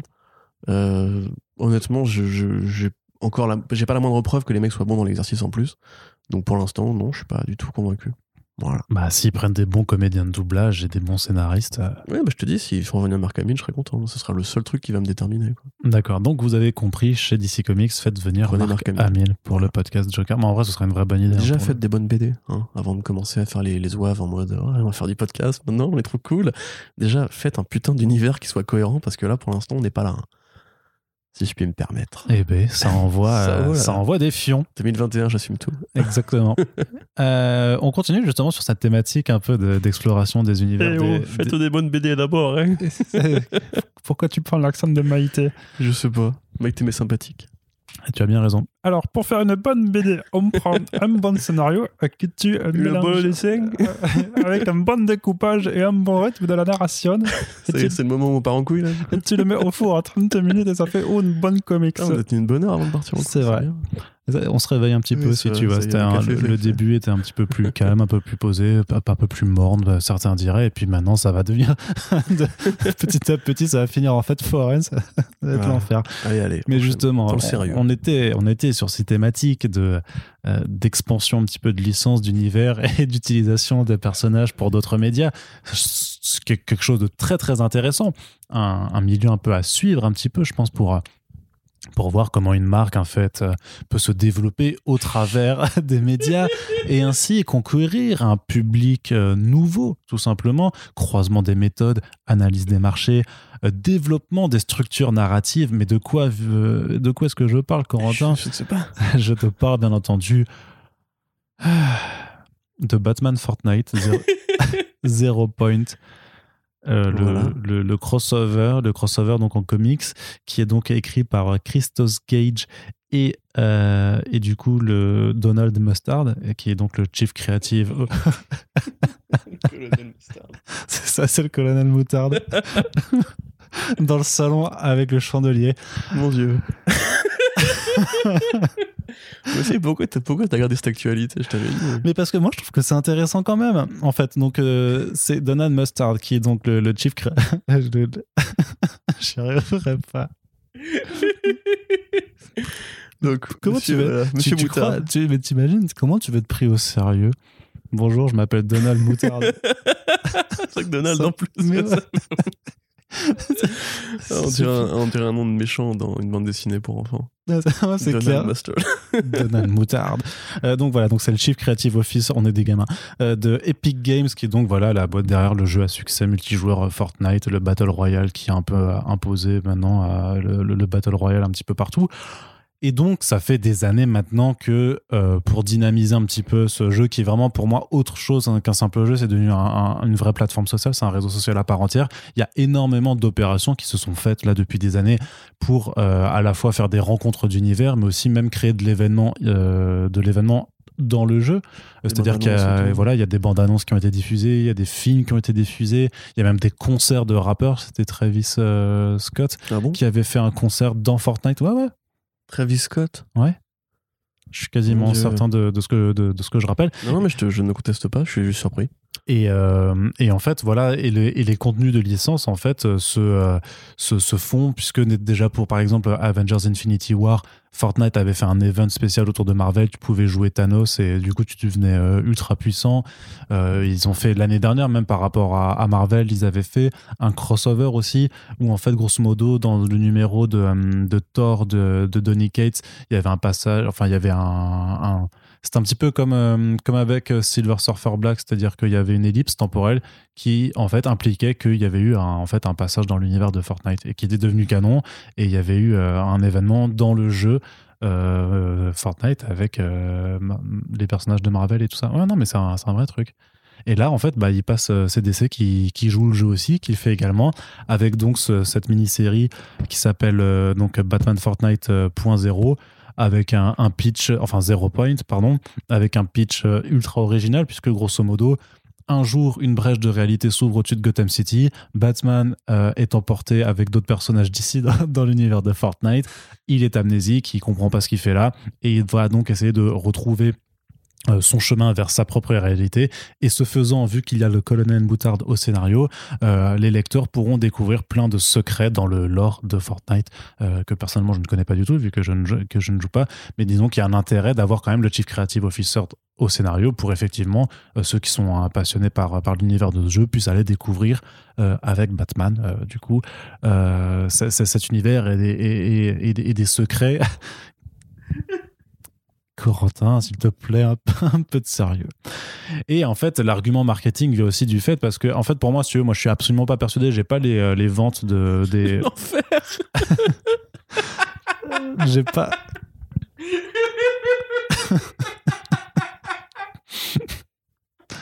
je, trouve, je, te, je te trouve très, très, très, très méprisant en fait. C'est quoi cette sauce? Qu'est-ce mais attends, attends, il y a mieux. Non mais il y a- vachement mieux. Parce que ce que je te disais juste avant, c'est que moi je suis pas persuadé. Moi, moi, je, vois un petit peu, si tu veux, l'opération de passerelle, parce qu'effectivement, Fortnite, il y a un nombre de gens incalculable. Et donc, techniquement, oui, si tu fais des crossovers, ça peut intéresser au personnage, ça peut intéresser à la licence. Et j'imagine que le but, c'est sûrement de faire acheter des comics. Mais alors, du coup, peut-être que, que si tu le proposes juste comme ça, juste en termes de crossover, et t'as rien à y gagner, peut-être que tu vas pas y aller. Du coup, ce qu'ils ont fait, c'est que pour les, les- exemplaires physiques et numériques, ils vont mettre dans chaque numéro, ils vont mettre des codes euh, que tu pourras utiliser dans Fortnite.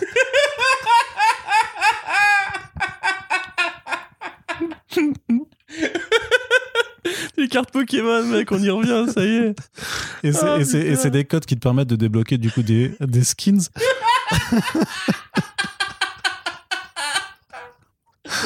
Ah, je meurs. Donc t'as un premier skin, c'est euh, Arnold. Non, enfin voilà, t'as un premier skin, c'est euh, basé sur Harley Quinn Rebirth. Tu pas qu'on coupe On coupe cette partie au montage Non, non, on coupe pas, on s'en fout. Donc, vas-y, c'est quoi l'autre skin? Ça m'intéresse à voir. Je suis en train de chialer de rire. ah, c'est terrible. Et donc non, l'idée c'est qu'à la fin, quand tu auras les six codes, tu pourras récupérer un skin euh, Batman Armure euh, avec les six codes récupérés à la fois. Euh, J'essaie d'être sérieux sur cette news et du coup, bah on n'y arrive pas quoi. Euh, ouais, non mais Non, mais. c'est super, vraiment, c'est une belle OP. ah putain, ah, la dystopie capitaliste, ça y est. non mais moi, moi, si tu veux, moi j'y crois un petit peu quand même sur l'argument que ça.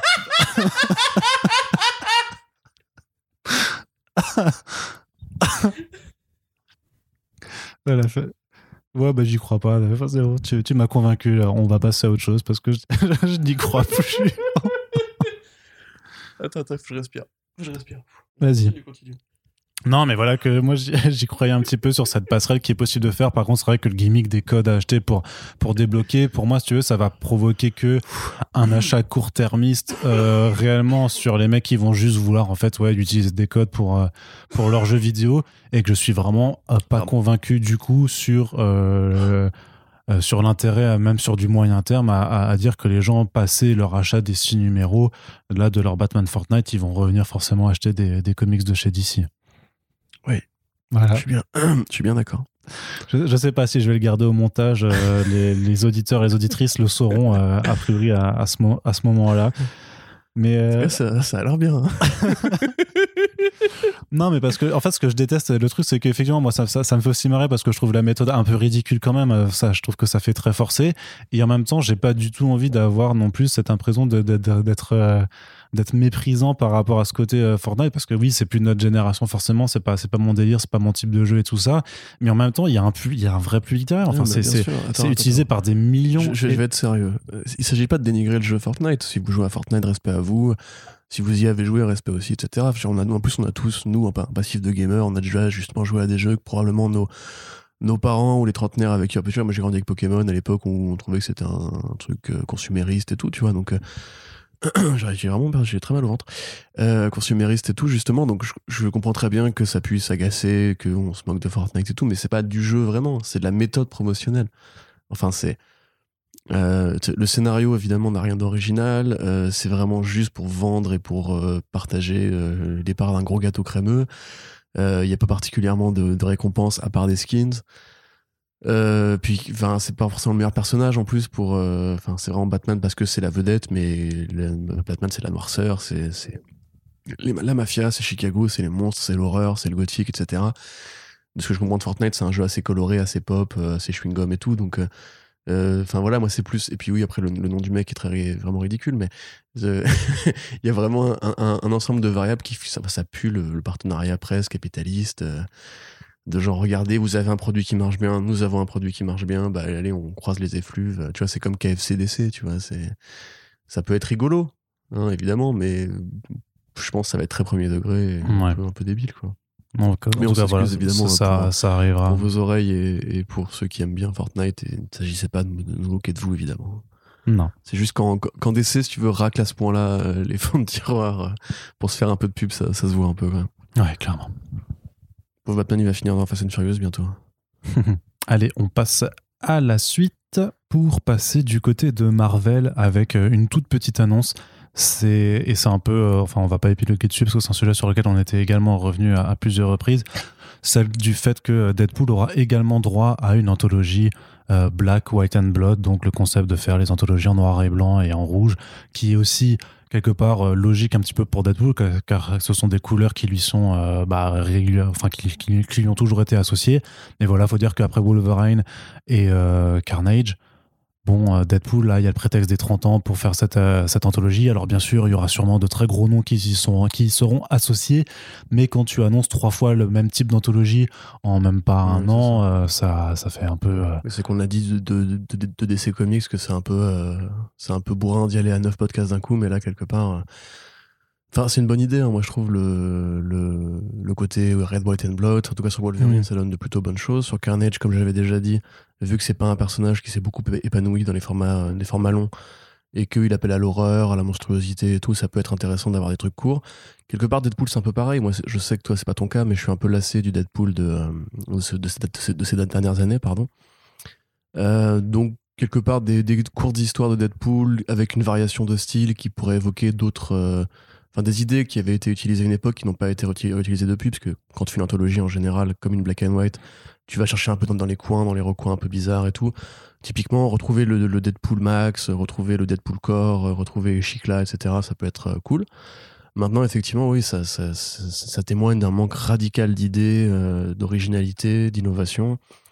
Et un petit peu comme pour les live stories ou les grands designs. Encore que les grands designs ont eu la politesse de s'arrêter à deux projets et les live stories n'en sont qu'à deux aussi, mais je pense qu'il y en aura d'autres. Attends, ouais, attends de voir les prochains. Voilà. Hmm. Mais grosso modo, voilà, dès qu'il y a une bonne idée qui est, qui est trouvée, il faut la décliner, décliner, décliner.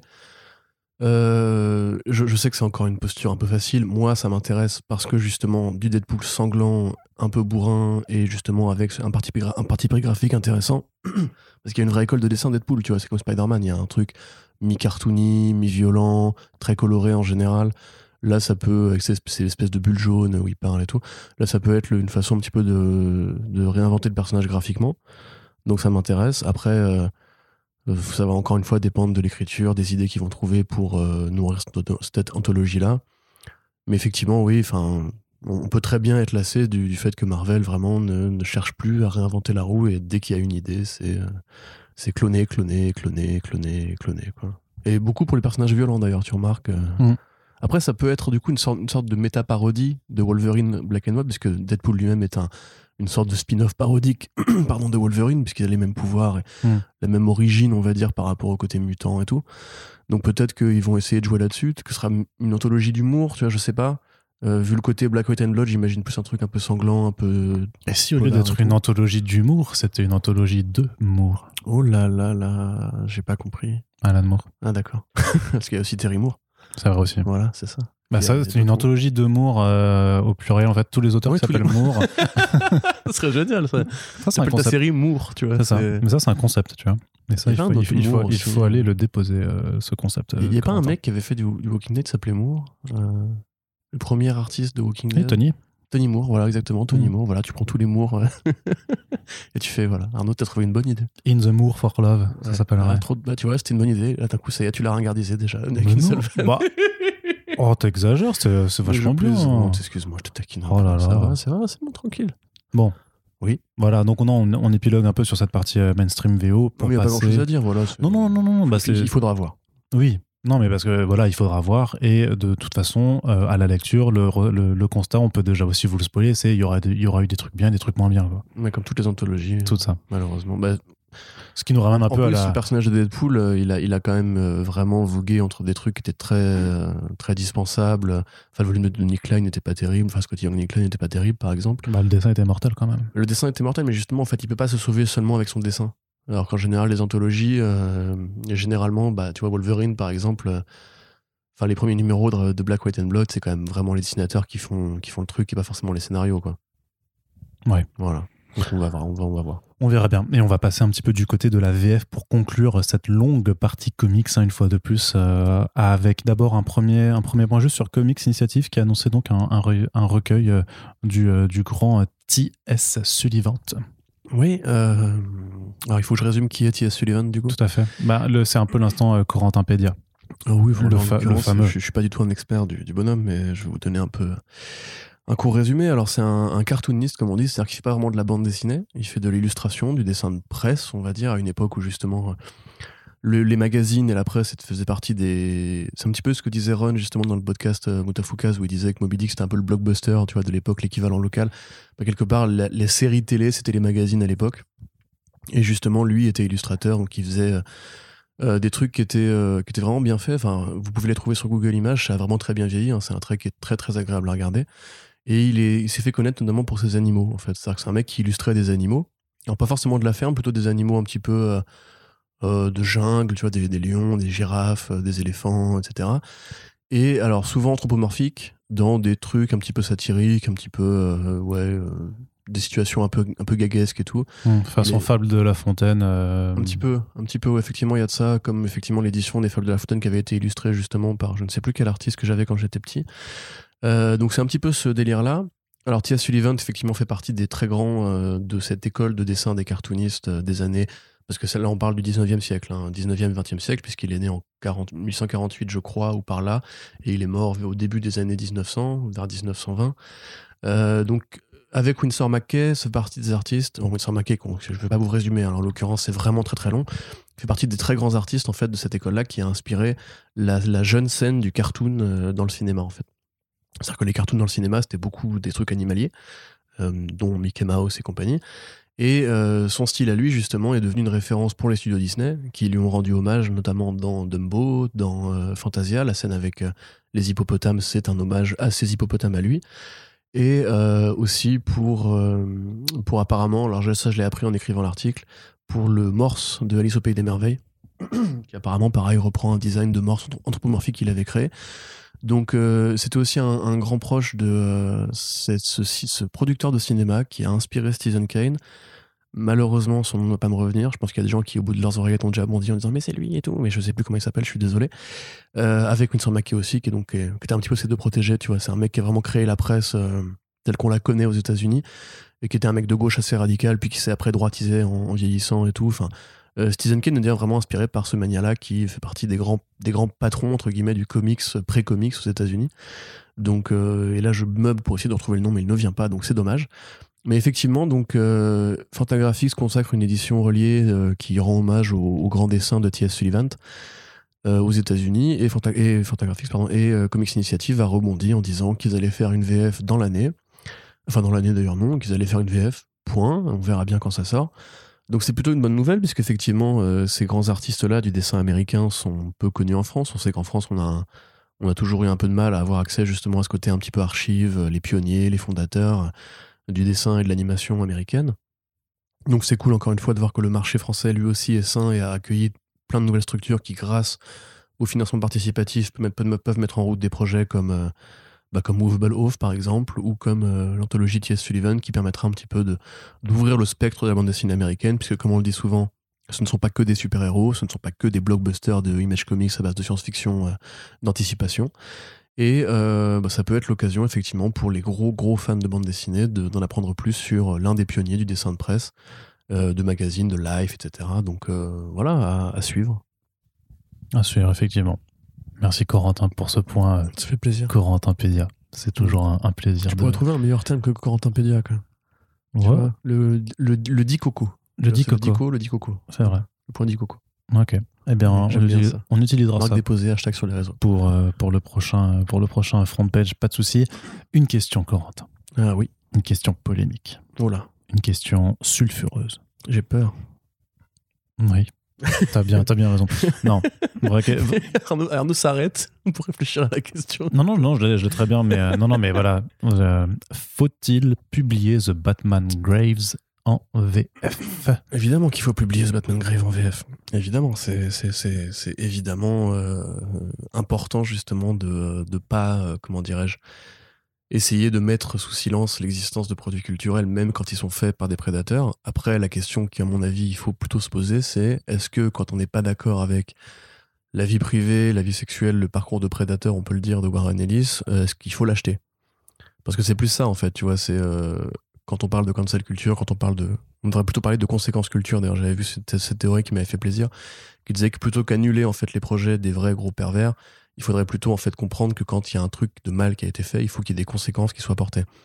Et en l'occurrence, moi je le dis, euh, si vous n'êtes pas d'accord avec Warren Ellis, si vous, si vous considérez que ce mec quelque part a trahi un peu son lectorat en justement adoptant un comportement euh, plus que limite avec les différentes scènes de sa vie, pour, pour vous résumer, euh, après différentes, différents témoignages de, d'ex-collaboratrices qui ont parlé de, son comportement, des sextos, de la manipulation, du fait qu'il les, les jartait assez vite, etc. Donc il y a vraiment un- des, longs témoignages très détaillés.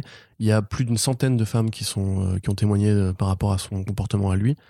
Alors c'est d'autant plus choquant en fait parce que au demeurant, ça arrive tous les jours. Je pense que tout le monde a, a des souvenirs, en tout cas beaucoup d'hommes ont des souvenirs euh, de comportements honteux. Moi, toi, tout le monde, tout- beaucoup d'amis masculins qui m'ont tous dit qu'à un moment donné de leur vie, ils ont fait des crasses dans, ce style-là. Mais Warren Ellis, c'est plus choquant parce que il s'est érigé lui-même comme un, comme un critique, en fait, de, des comportements toxiques. Il s'est érigé comme un mec qui, justement, était ce Spider Jérusalem de la vraie vie, qui savait ce qu'il fallait faire pour aller dans, le- dans le droit chemin, pour aller dans le bon sens. Il a fait des œuvres qui critiquent justement les comportements de droite, les comportements masculinistes, les comportements euh, religieux, etc., la pression qui est exercée sur les femmes, etc. Et le fait est qu'on a découvert effectivement que c'était pas un mec très bien de ce côté-là. Euh, ce serait dommage, entre guillemets, de censurer aussi Brian Hitch et euh, les différentes personnes qui ont collaboré avec lui parce que probablement que eux soit n'étaient pas au courant, soit ont moins de choses à se reprocher et que quelque part, bah, euh, c'est toujours le, débat un peu, est toujours un peu compliqué. C'est-à-dire, est-ce qu'il faut censurer aussi ceux qui veulent bien s'associer avec les pervers? Est-ce qu'ils le savent eux-mêmes?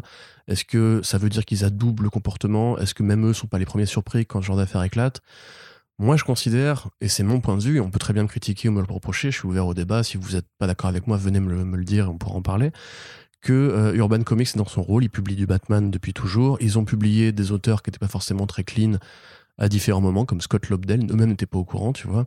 Je pense que Batman's Grave participe à un projet euh, plus général entre Urban et DC, et que c'est pas, entre guillemets, Urban de, euh, de jouer un rôle de censeur.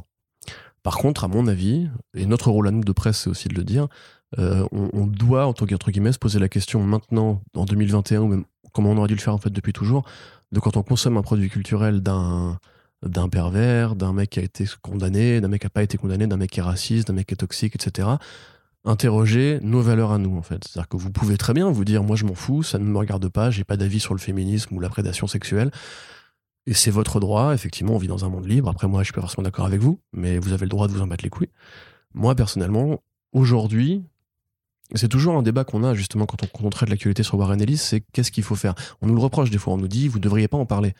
Et le problème, c'est que, tu sais, c'est un petit peu comme le débat qu'on avait eu avec Yerim dans le podcast sur la presse spécialisée, où en fait, par exemple, dans le hip-hop, on sait qu'il y a des affaires, on sait qu'il y a des scandales, on sait qu'il y a des, journalistes qui ont des rappeurs qui ont des comportements problématiques, mais à cause de la connivence entre médias et artistes, euh, la presse spécialisée en parle beaucoup moins que la presse généraliste. Et du coup, c'est un peu bizarre parce que justement, ce serait aussi à nous de balayer devant notre porte et de faire notre linge sale en famille, tu vois. Et moi, personnellement, je considère que justement, aujourd'hui, quand on parle de Warren Ellis, il faut contextualiser ça. Il faut rappeler justement que pour ne pas être dans l'ignorance comme ont pu l'être beaucoup de gens, notamment ses collaborateurs, il faut rappeler que ce mec-là a ce passé-là, euh, que quelque part, j'imagine qu'il va essayer de s'amender maintenant que c'est en place publique. Il a déjà publié un communiqué d'excuses, il a déjà essayé de contextualiser son comportement et tout. libre à chacun de l'écouter, libre à chacun de prendre ses décisions par rapport à ça. On n'est vraiment pas là, nous, pour appliquer justement une sorte de, de cancellisation. Je veux dire, on peut pas canceliser Warren Ellis à partir du moment où ce qu'il a fait dans la BD est trop important, en fait. Transmettre, c'est un chef-d'œuvre, point, c'est tout. C'est influencer des générations d'artistes. Euh, quelque part, c'est même idiot de se dire aujourd'hui, euh, n'achetez pas Transmettre parce que le message qui est dedans va heureusement. C'est un peu comme Harry Potter et J.K. Rowling, tu vois. Harry Potter, ça appartient à une génération, ça appartient plus juste à la créatrice.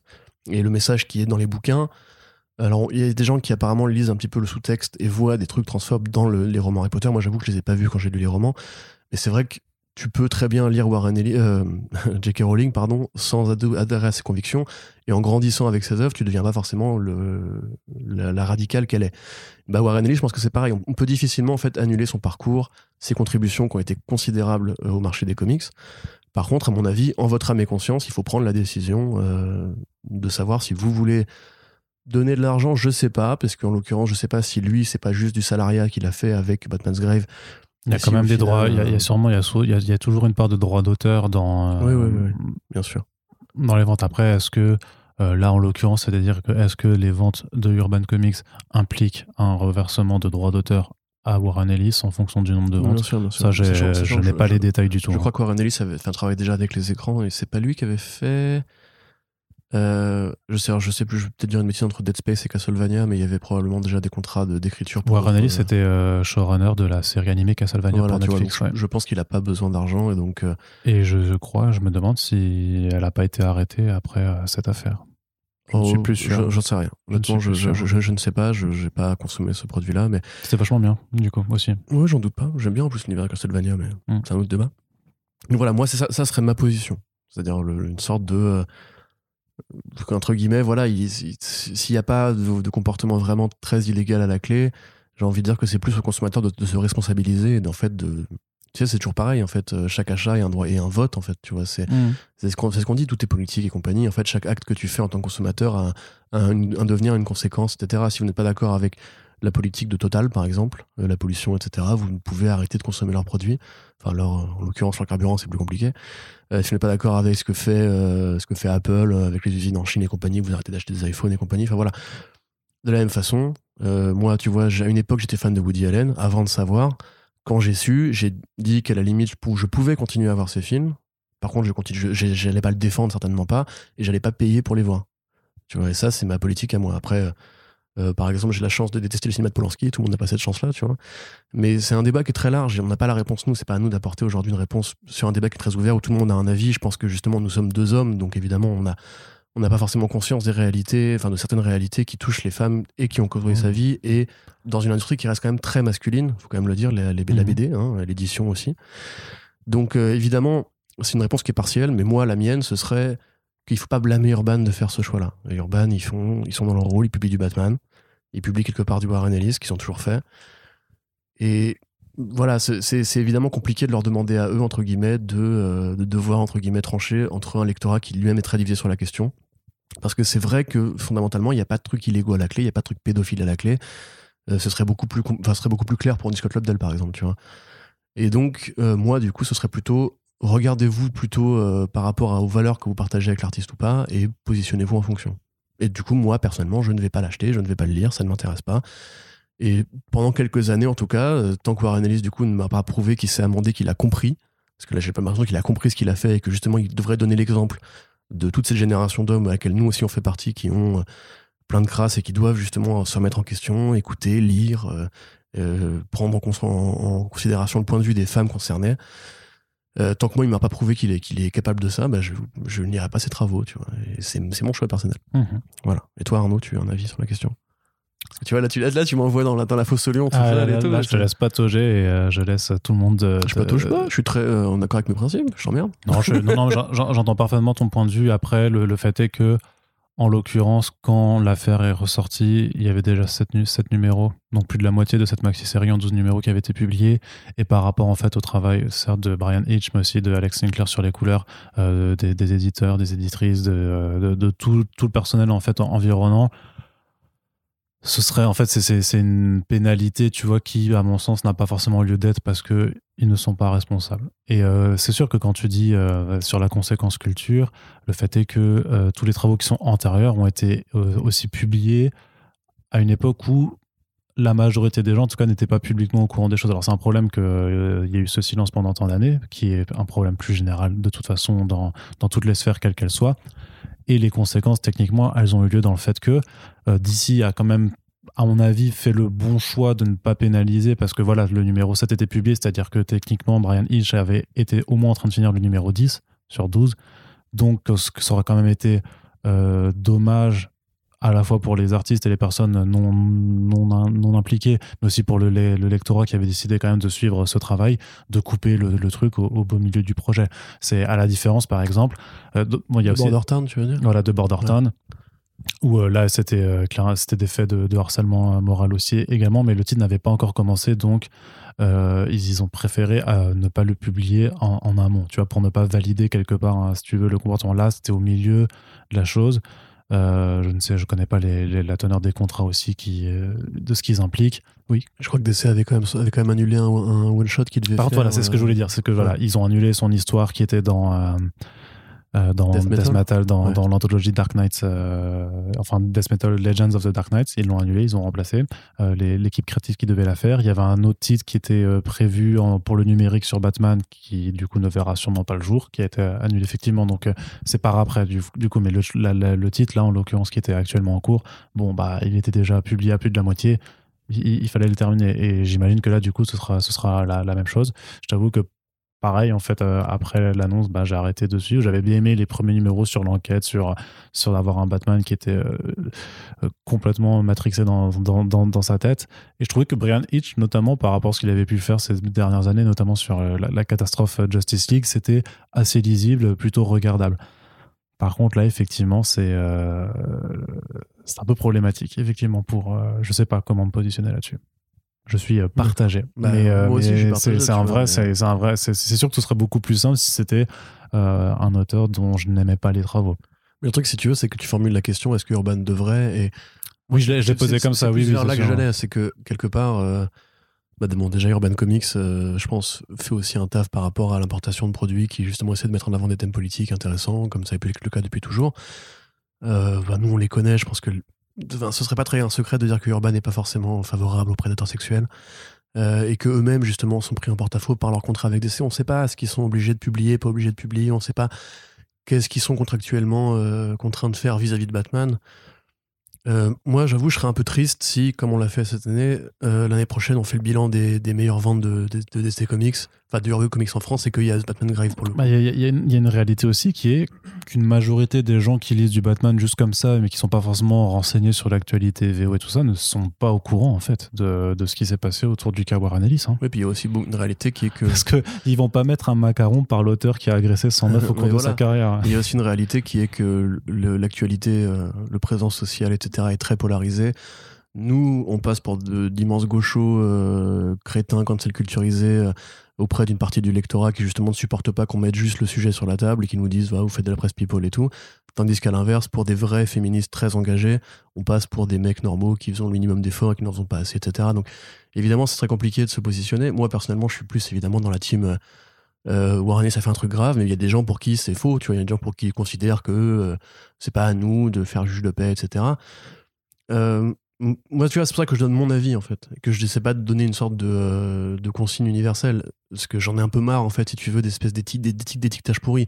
Warren Ellis, si vous lisez, j'en ai quand même lu quelques-uns des témoignages de Nana avec qui il a été. C'est plus, ma réflexion, c'est plus, euh, ce mec-là ne correspond pas et à l'image qu'il a voulu euh, porter en tant qu'auteur. Il n'est pas cohérent avec ses travaux dans son comportement privé. Et accessoirement, oui, je, je suis pas très content de savoir qu'une figure tutélaire comme ça abuse de son pouvoir pour draguer des meufs qui sont beaucoup plus jeunes que lui etc donc ça c'est mes valeurs personnelles tu vois. Et je pense que très honnêtement on n'est pas les je suis pas le seul à penser ça. Donc si jamais ça vous intéresse de, de lire juste l'histoire il y a des alternatives illégales je suis désolé de le dire qui existent. Si juste vous êtes curieux voilà de savoir à quoi ça ressemble. Mais à mon avis en tout cas je sais pas bien d'encourager économiquement des gens qui partagent pas vos valeurs.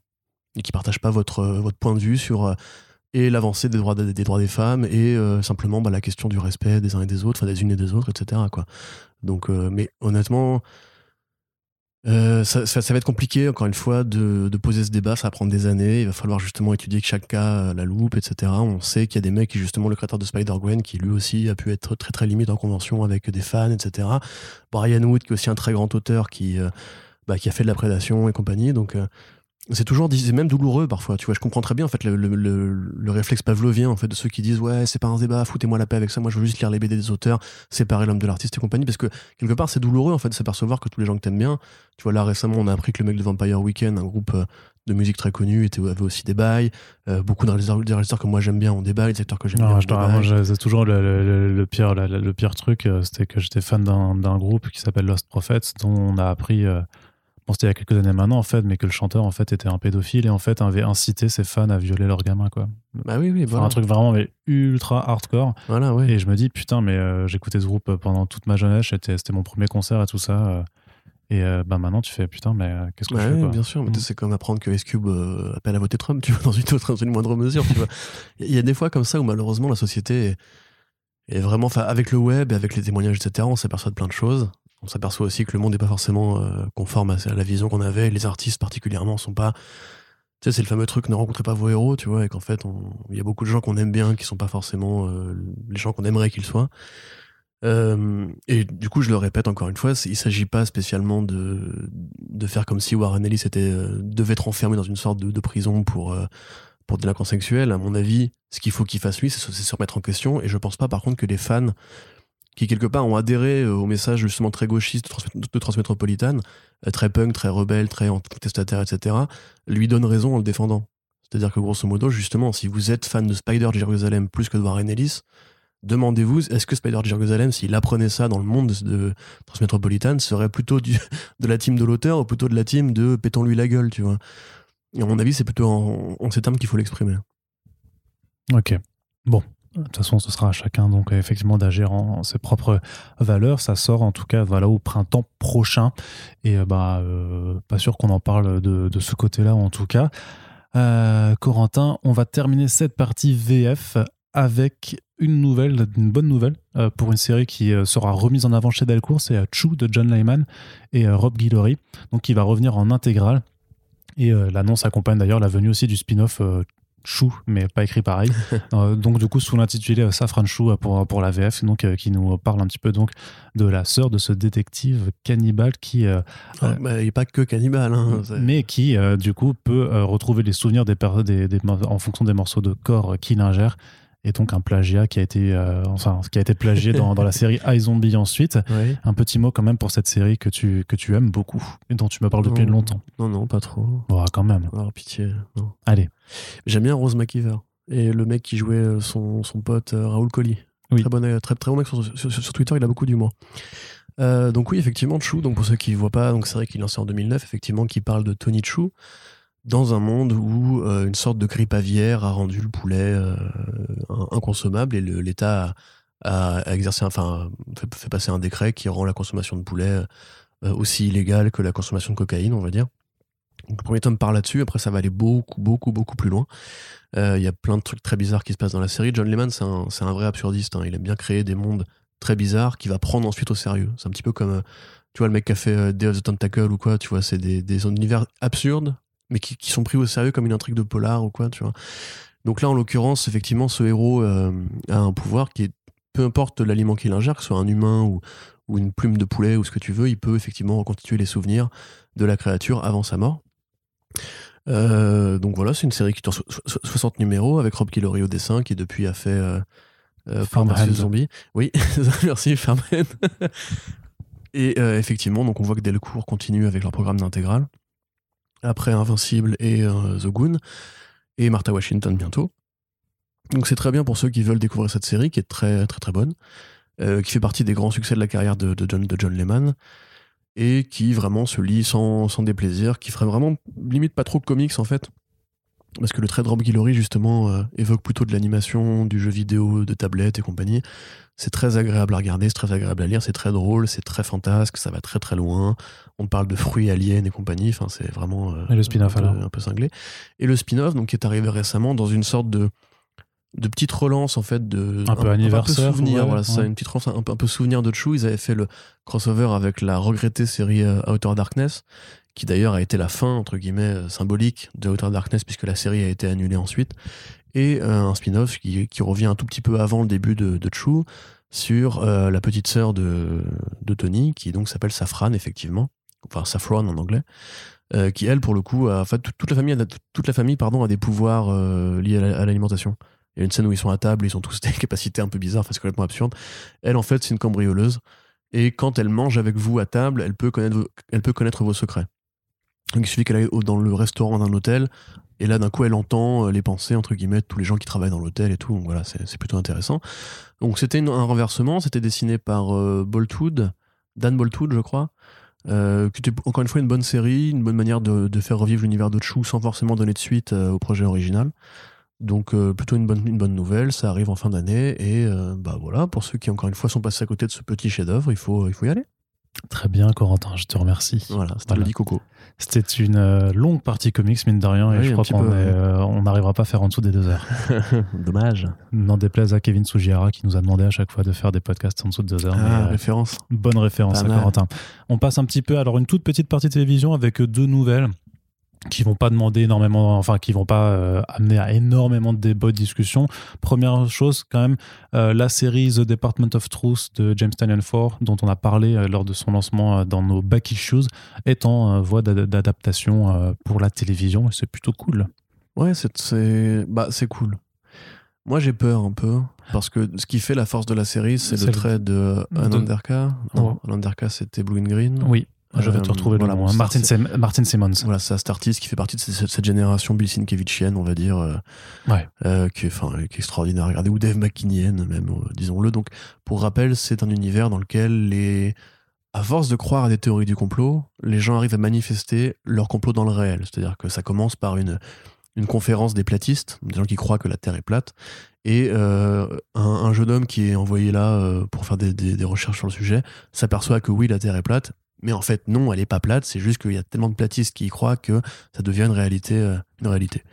Et c'est là que le FBI intervient, puisqu'ils ont créé Voilà. une division spéciale qui s'appelle donc ce fameux euh, Department of Truth qui est là en fait pour essayer d'empêcher ces euh, théories du complot euh, de continuer d'être alimentées pour voilà pour garder une certaine réalité Oui. normale. Et, et qui revient un petit peu à la première vraie grosse théorie du complot des États-Unis, qui est l'assassinat de JFK, où il y avait les fameuses 15 théories du complot, c'est les Cubains, c'est John Edgar Hoover, c'est machin, etc.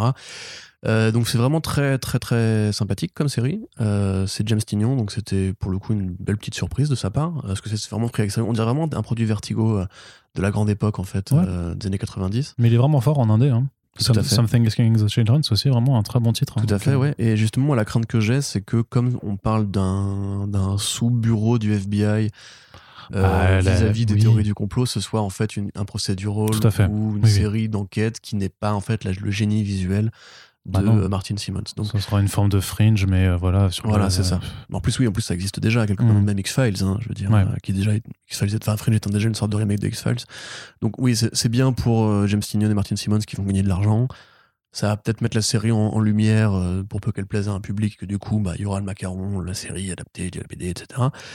Mais euh, derrière ça, effectivement, c'est comme Blue and Green, tu vois, euh, voir un film Blue and Green, ça pourrait être intéressant, mais s'il n'y a pas le belle- trait de RK, ça m'intéresse pas. non mais après Blue and Green, si tu veux l'adapter en film, voilà, faut une photo ultra alléchée, il faut, il faut, Ouais, il faut David Fincher ou ce que tu veux. tu vois, il faut je, un verrais- mec, euh, je verrais bien Refn, tu vois, par rapport à ces ambiances euh, Oh, colorimétriques. putain, ça serait super lent du coup. ça Bah, durerait, en ça même temps, 4 c'est- heures. ouais, en même temps, tu avec sais, les travelling très lents et de la musique de Cliff Martinez. la directrice photo, enfin, je sais pas qui, qui est le directeur photo de Refn, mais avec euh, Harry Astor à la réal. Ah, ça serait intéressant pour le coup. Tu vois, Ouais, carrément. ça, ça te fera un pur film, pur film d'angoisse musicale. euh, Ou le mec qui a fait euh, The Lighthouse. euh, Robert Eggers. Ouais, tu vois, ce serait, bien ça Mm. aussi. Mais donc, oui, voilà, après, le, le- le produit lui-même, en fait, scénaristiquement, est très télécompatible. Ouais. Euh, mais c'est le dessin qui fait tout. Et justement, c'est un petit peu comme le Moby Dick de Bill Sienkiewicz, tu vois. C'est, tu lis pas Moby Dick de Bill Sienkiewicz pour lire Moby Dick. T'as déjà lu Moby Dick, t'as déjà vu Moby Dick, tu t'en fous. Tu veux juste la lecture de Sienkiewicz et son trait particulier sur cet univers. Bah là, c'est pareil, quelque part, c'est le trait de Martin Simmons sur ce contexte un petit, un petit peu fringien qui fait que la série est vraiment très attrayante, même si elle est bien écrite et que.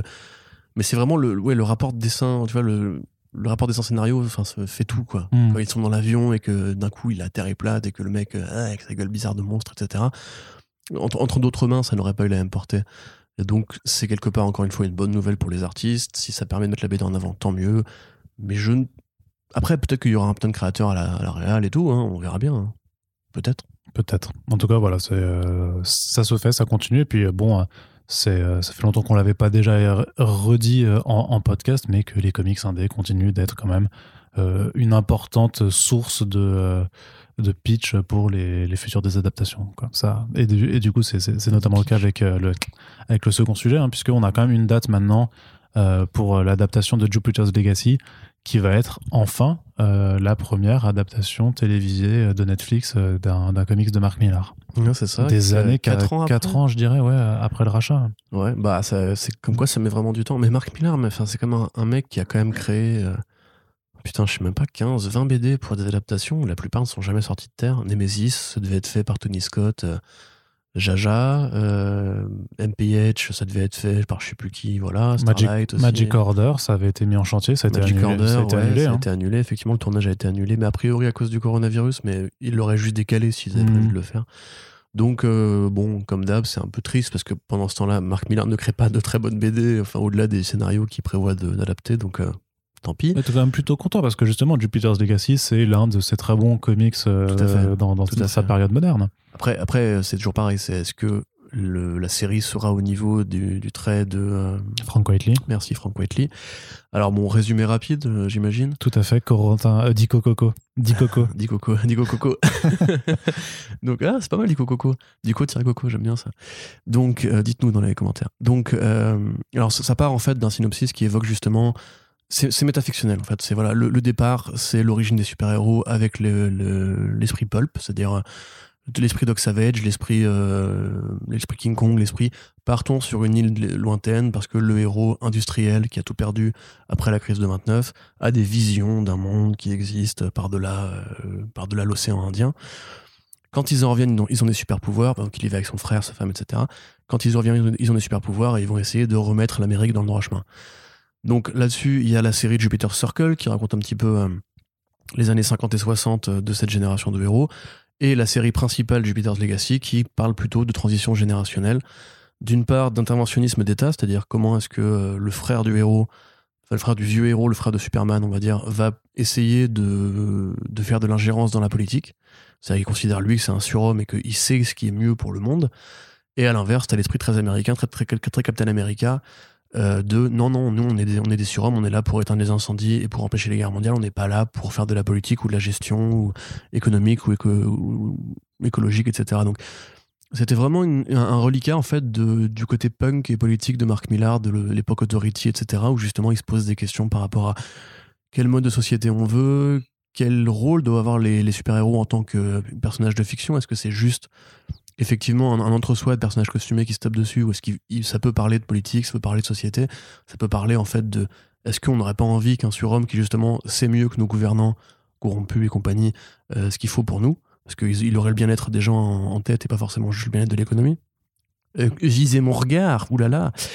Euh, et donc c'était vraiment très joli, c'était vraiment très sympathique, c'était une putain de bonne série d'action, c'était violent et tout. Et ça a été mis en chantier par Netflix avec Steven S. D. Knight, euh, donc le mec qui fait Pacific Rim Uprising, et un peu la série d'Ardeville euh, en chantier, qui a été viré et qui a été remplacé au pied levé. Et donc la série va enfin se faire. A priori, elle est fidèle graphiquement, les costumes, on les avait déjà vus. C'est effectivement, euh, c'est effectivement du, du Frank Whiteley, en tout cas au niveau des, des designs. Ouais, ouais, clairement. Et on avait vu aussi donc ils vont respecter l'origin story parce qu'on avait vu Josh Duhamel euh, euh, en costume années 30 dans un petit village au nord de l'Angleterre. Donc euh, voilà, il y a moyen de s'amuser. Effectivement, moi j'ai pas d'énormes attentes parce que comme d'habitude, je le répéterai à chaque fois, c'est mieux de lire la BD. C'est bien si ça fait euh, connaître la BD à des gens. Bah, en plus, c'est quand même un petit peu le cas avec euh, Netflix. Oui, tout à fait. On sait que Lock and Key, ouais, Lock and ça a énormément dopé les ventes. On a vu que Umbrella Academy aussi. Donc il y a- il y, a un effet Netflix qui, qui, qui se matérialise sur certaines de leurs de leurs productions. Et a priori, je pense que celle-là, à l'inverse, par exemple, d'un October Faction ou euh, V-Wars, qui ont d'ailleurs été annulés dans la foulée, euh, là-dessus, je pense qu'il y aura, il y aura de, de, de la communication. Bah, vu que c'est à eux, ils Mm. vont probablement essayer de la faire durer. Bah, les autres aussi, c'était à eux, mais c'est juste qu'ils n'ont pas du tout euh, autant communiqué Non, mais dessus. là, Miller World, c'est à eux. Tu vois, c'est l'éditeur, ok, oui, oui, oui, oui. l'éditeur et les séries sont à eux. C'est-à-dire qu'ils possèdent les droits de la BD, tu vois. Donc, quelque part, c'est intéressant pour eux d'en faire un truc Aussi, oui. ouais. qui fonctionne. Donc, euh, pourquoi pas euh, Pourquoi pas Ok. Voilà, c'est le bilan. Et, euh, et donc, on passe maintenant à la partie cinéma. Alors, première nouvelle, figure-toi que euh, le film Blue Beetle semble bien avancé, euh, puisqu'on a désormais un, réalisateur donc pour ce projet DC Films qui doit s'intéresser à la version Raimi Reyes donc du, personnage. Et donc, c'est Angel Manuel Soto, réalisateur qui, qui démarre, hein, qui n'a pas encore fait énormément de, choses, qui a notamment fait un, film qui s'appelle Charm City Kings, et qui donc a été choisi pour euh, mettre en boîte du coup euh, ce, film. Euh, c'est intéressant de voir du coup ce Blue Beetle qu'on n'attendait pas forcément du tout passer un petit peu la, la, seconde vitesse par rapport à d'autres projets, je sais pas comme un certain film Nightwing de de McKay qui lui n'arrivera sûrement peut-être jamais. Ouais. Déjà s'ils font Lego Batman 2, moi je suis content. Hein. Ouais. Alors c'est intéressant, je crois, parce que j'ai pas vu, enfin j'ai pas vu le film en, question de, de, ce gars-là, mais a priori il traite justement de, de la jeunesse un petit peu des quartiers populaires euh, et cosmopolites. Je crois qu'il est noir slash latino, donc il y aura probablement un propos social vis-à-vis de Blue Beetle. Quelque part, c'est cool de voir justement que que DC tire vite sur ce créneau-là, puisqu'on a vu justement il y a cette espèce d'ouverture à des formats de récits moins caucasiens centrés. Euh, Black Panther a ouvert cette porte-là, mais Black Panther, c'est un roi, un roi de, de, Centrafrique fictive, afrofuturiste et compagnie. disons, que là, t'aurais plus une retombée par rapport à Miles Morales. Euh. Oui, c'est ça. Mais après, euh, t'avais déjà Killmonger qui parlait du, destin des Noirs aux États-Unis, la police et compagnie. Mais là, effectivement, par rapport à Miles Morales, par rapport à Static Shock, ils vont aller, eux, prendre le petit jeune des quartiers latino pour en faire leur Spider-Man à eux, a priori. Donc c'est bien de, voir de prendre un réalisateur qui, quelque part, a déjà cette patte un petit peu, un petit peu urbaine. Maintenant, je. Comment dire J'ai du mal à m'emballer. Parce que, en fait, simplement, je ne suis pas un grand fan de Rémi Reyes. J'ai du mal à citer des grands volumes qui ont été faits sur lui. Je pense que ça part d'une bonne idée, mais à l'inverse de Miles Morales ou de Static Shock, je peine à citer un volume qui servirait de base intéressante. L'idée est bonne, mais c'est une idée qui est laissée en blanc pour l'instant pour moi. C'est-à-dire que, grosso modo, ouais, ok, vas-y, fais voir. Ah, pas, ouf quand même. Donc, Surtout que même, tu vois, le, tout, tout, le rapport de filiation un petit peu ou d'héritage par rapport à Ted Cord est difficile à appliquer puisqu'on n'a jamais rien eu sur Ted Cord. Euh, ça, après, ils peuvent le fabriquer dans la série. Hein, tu sais, tu, tu, vois juste une scène où il est gamin, où il regarde à la télé, Ted Cord qui arrête un, camion de banquier. De, ouais, mais c'est moins, c'est moins évident à, c'est moins évident de vouloir insister un peu sur ce genre de notion d'héritage quand tu sais pas qui, quand le grand public n'a pas connu la, la, première version. C'est plus facile maintenant, tu vois, par exemple, de faire un Miles Morales même en live action parce que tout le monde connaît Peter Parker. Alors que là, bah, ce, même rapport d'héritage, tu, tu peux pas le faire. Ouais, après, moi, c'est pas, pas ce qui me fait le plus peur. Quelque part, je, je, n'espérais pas qu'il ferait une franchise Blue Beetle avant de faire Rémi Reyes. Hein, donc, euh, mais, mais, mais oui, enfin, je, vois ce que tu veux dire. Après, je, vois très bien scénaristiquement comment ils pourront s'en arranger, en fait. Tu vois, juste. Euh, il y a plein de trucs. Je veux dire, euh, combien de gens ont découvert Creed sans avoir vu les Rocky Tu vois, tu rentres dedans, tu comprends, c'est un boxeur légendaire, qui a bossé avec son daron, a un, un, et qu'est-ce qu'il y a? Tu bah, J'ai découvert Creed sans avoir vu les requêtes. Bah voilà, et ça t'a pas dérangé, tu vois. Tu peux très bien comprendre le côté, lui, c'est l'ancienne génération, il est stylé, il est cool, il a un accent italien vite fait, et hop, là, le nouveau qui arrive, qui est inspiré par lui, tu vois. Mmh. À mon avis, c'est pas hyper compliqué. Il retrouve le costume dans un truc abandonné, il, le, il, le, prend. C'est ça. J'imagine bien, c'est le vieux Babtou hyper musclé qu'ils vont prendre. Euh, ils vont prendre Schwarzenegger pour jouer tête corps. mmh, non. Non, non, mais je rigole, c'est une blague. Prenez pas Schwarzenegger. Non, ouais, non, évitez. Du côté de Marvel Studios, ça commence à bouger aussi un petit peu autour de la promotion du troisième film Spider-Man avec euh, Sony Pictures, puisque voilà, après avoir passé une soirée à déblatérer euh, des faux titres histoire de faire euh, le LOL sur Internet, comme on, comme, on dit, la production a officialisé le nom du troisième film, donc qui sera Spider-Man No Way Home. Voilà.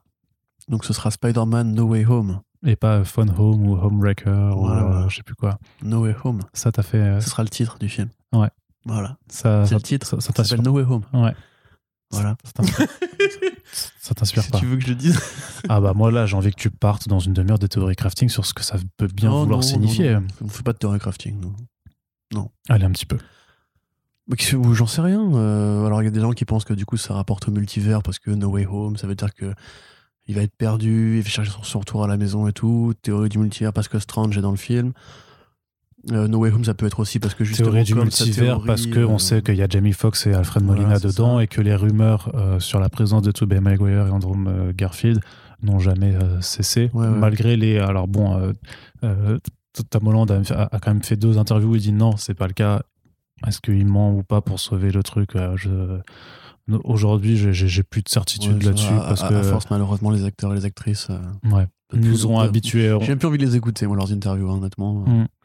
Ah, disons que Jason Momoa avait accusé, enfin c'était euh, frité avec un journaliste euh, qui disait qu'il était Aquaman en lui disant que non, il l'était pas. Oui, mais au moins, il a assumé ses couilles derrière, tu vois. Il a, il a, il a pris une sanction euh, avec le verre d'eau dans la gueule et tout, tu vois. Alors Mm. que Joaquin Phoenix, euh, Ouais. Tatiana Maslany, euh, ces gens-là, c'est genre, oh, comme lettre à la poste, euh, Mm. déni de réaliser, bref.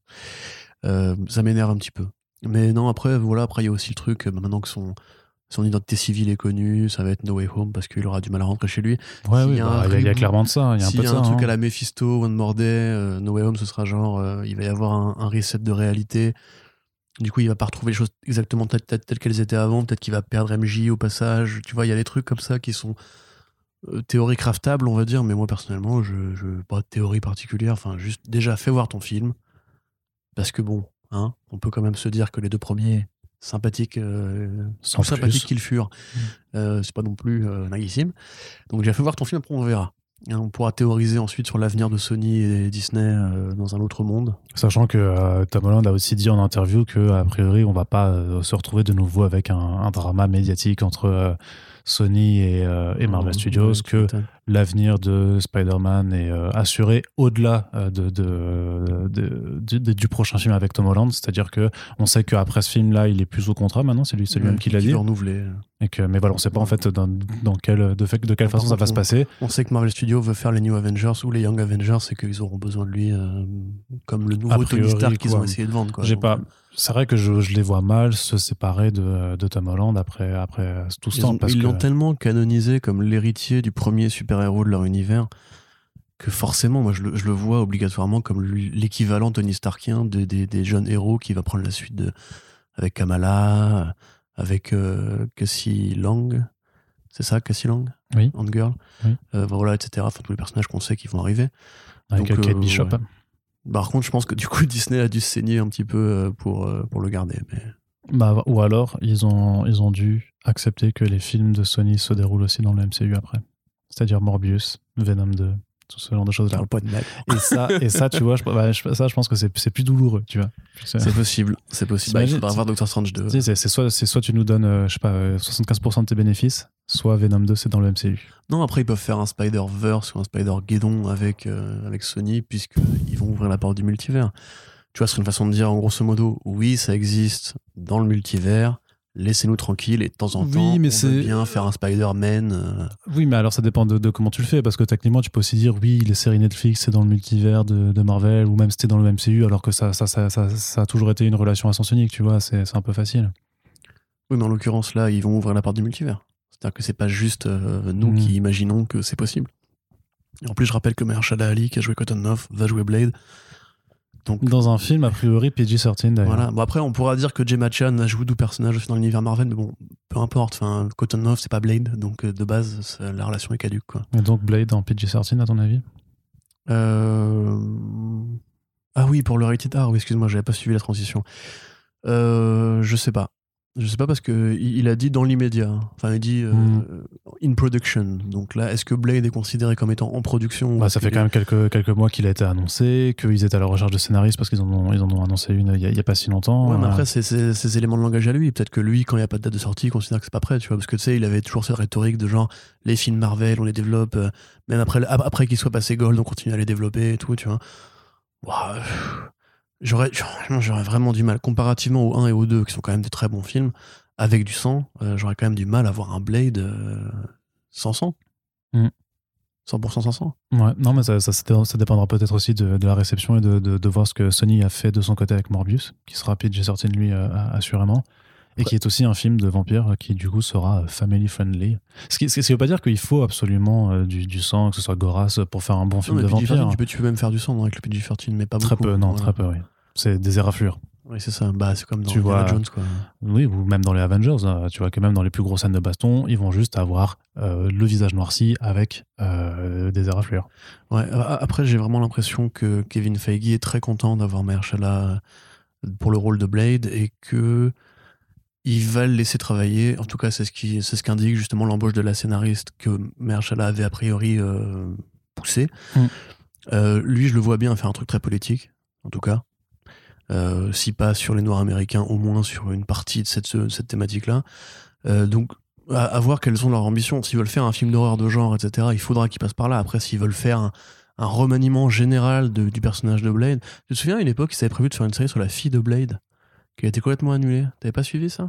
L'article est sur le, sur euh, le site je, je- ne me rappelle plus. Ah bah, je t'enverrai ça, mais c'est pareil, c'était une tentative de. Un petit peu comme Ramirez, comme, comme euh, le Ghost Rider euh, de Tradmoor. euh, tu vois pas de qui je parle là Comment il s'appelle, putain Le Ghost. Rider euh, avec le casque, euh, celui qui est en, en bagnole et pas en moto. Comment il s'appelle, putain Qui est actuellement dans les Avengers en plus. Voilà, merci Arnaud, ta, ta connaissance de l'univers Marvel me, me séduit.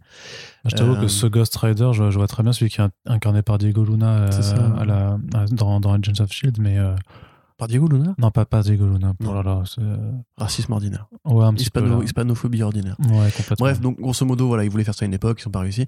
Donc là, je pense quand même que s'ils ont effectivement récupéré, Ma- récupéré Mahershala, ils vont pas en tout cas en faire un petit film. euh, parce que c'est pas un petit acteur et que c'est pas un petit, euh, un petit personnage, en tout cas, historiquement pour Marvel. C'est quand même, le premier, quand même la, la première vraie trilogie Marvel euh, au cinéma, quoi. Oui, c'est vrai. Même si à l'époque, personne ne savait que c'était vraiment Marvel, à part le, pour le logo du début. Gabriel Luna. J'avais le Gabriel nom, Luna. Non, j'ai quand même le nom de juste. Mais, mais personne pense que t'es hispanophobe, t'inquiète pas. Enfin, J'espère, dites-nous dans les commentaires.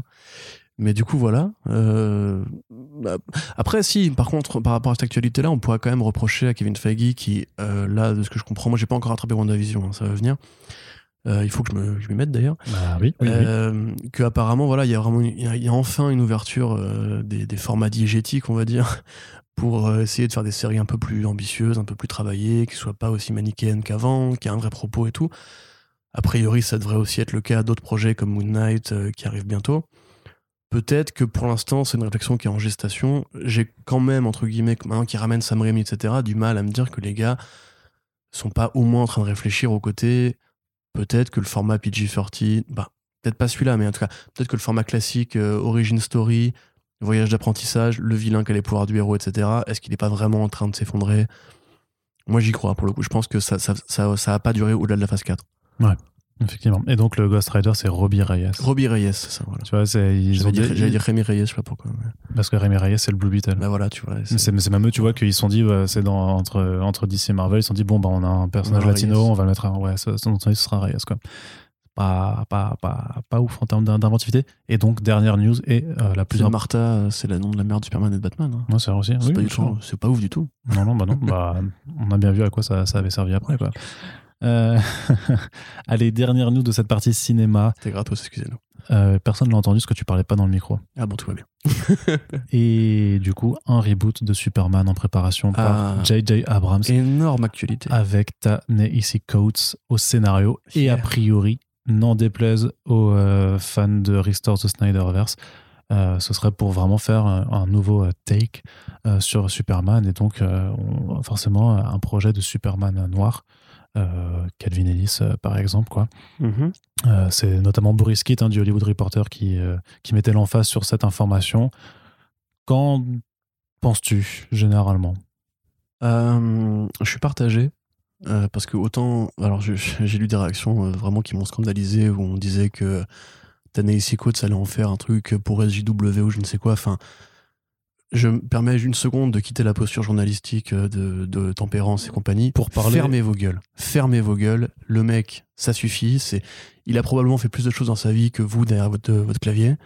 Euh, c'est un vrai essayiste, c'est un vrai auteur, c'est un vrai mec qui a un poids aux États-Unis, qui écrit des articles pour les Atlantiques, qui est politiquement engagé pour de vrai, qui connaît son sujet, qui fait pas de la soupe. Pour le coup, on peut pas dire que c'est de la diversité forcée.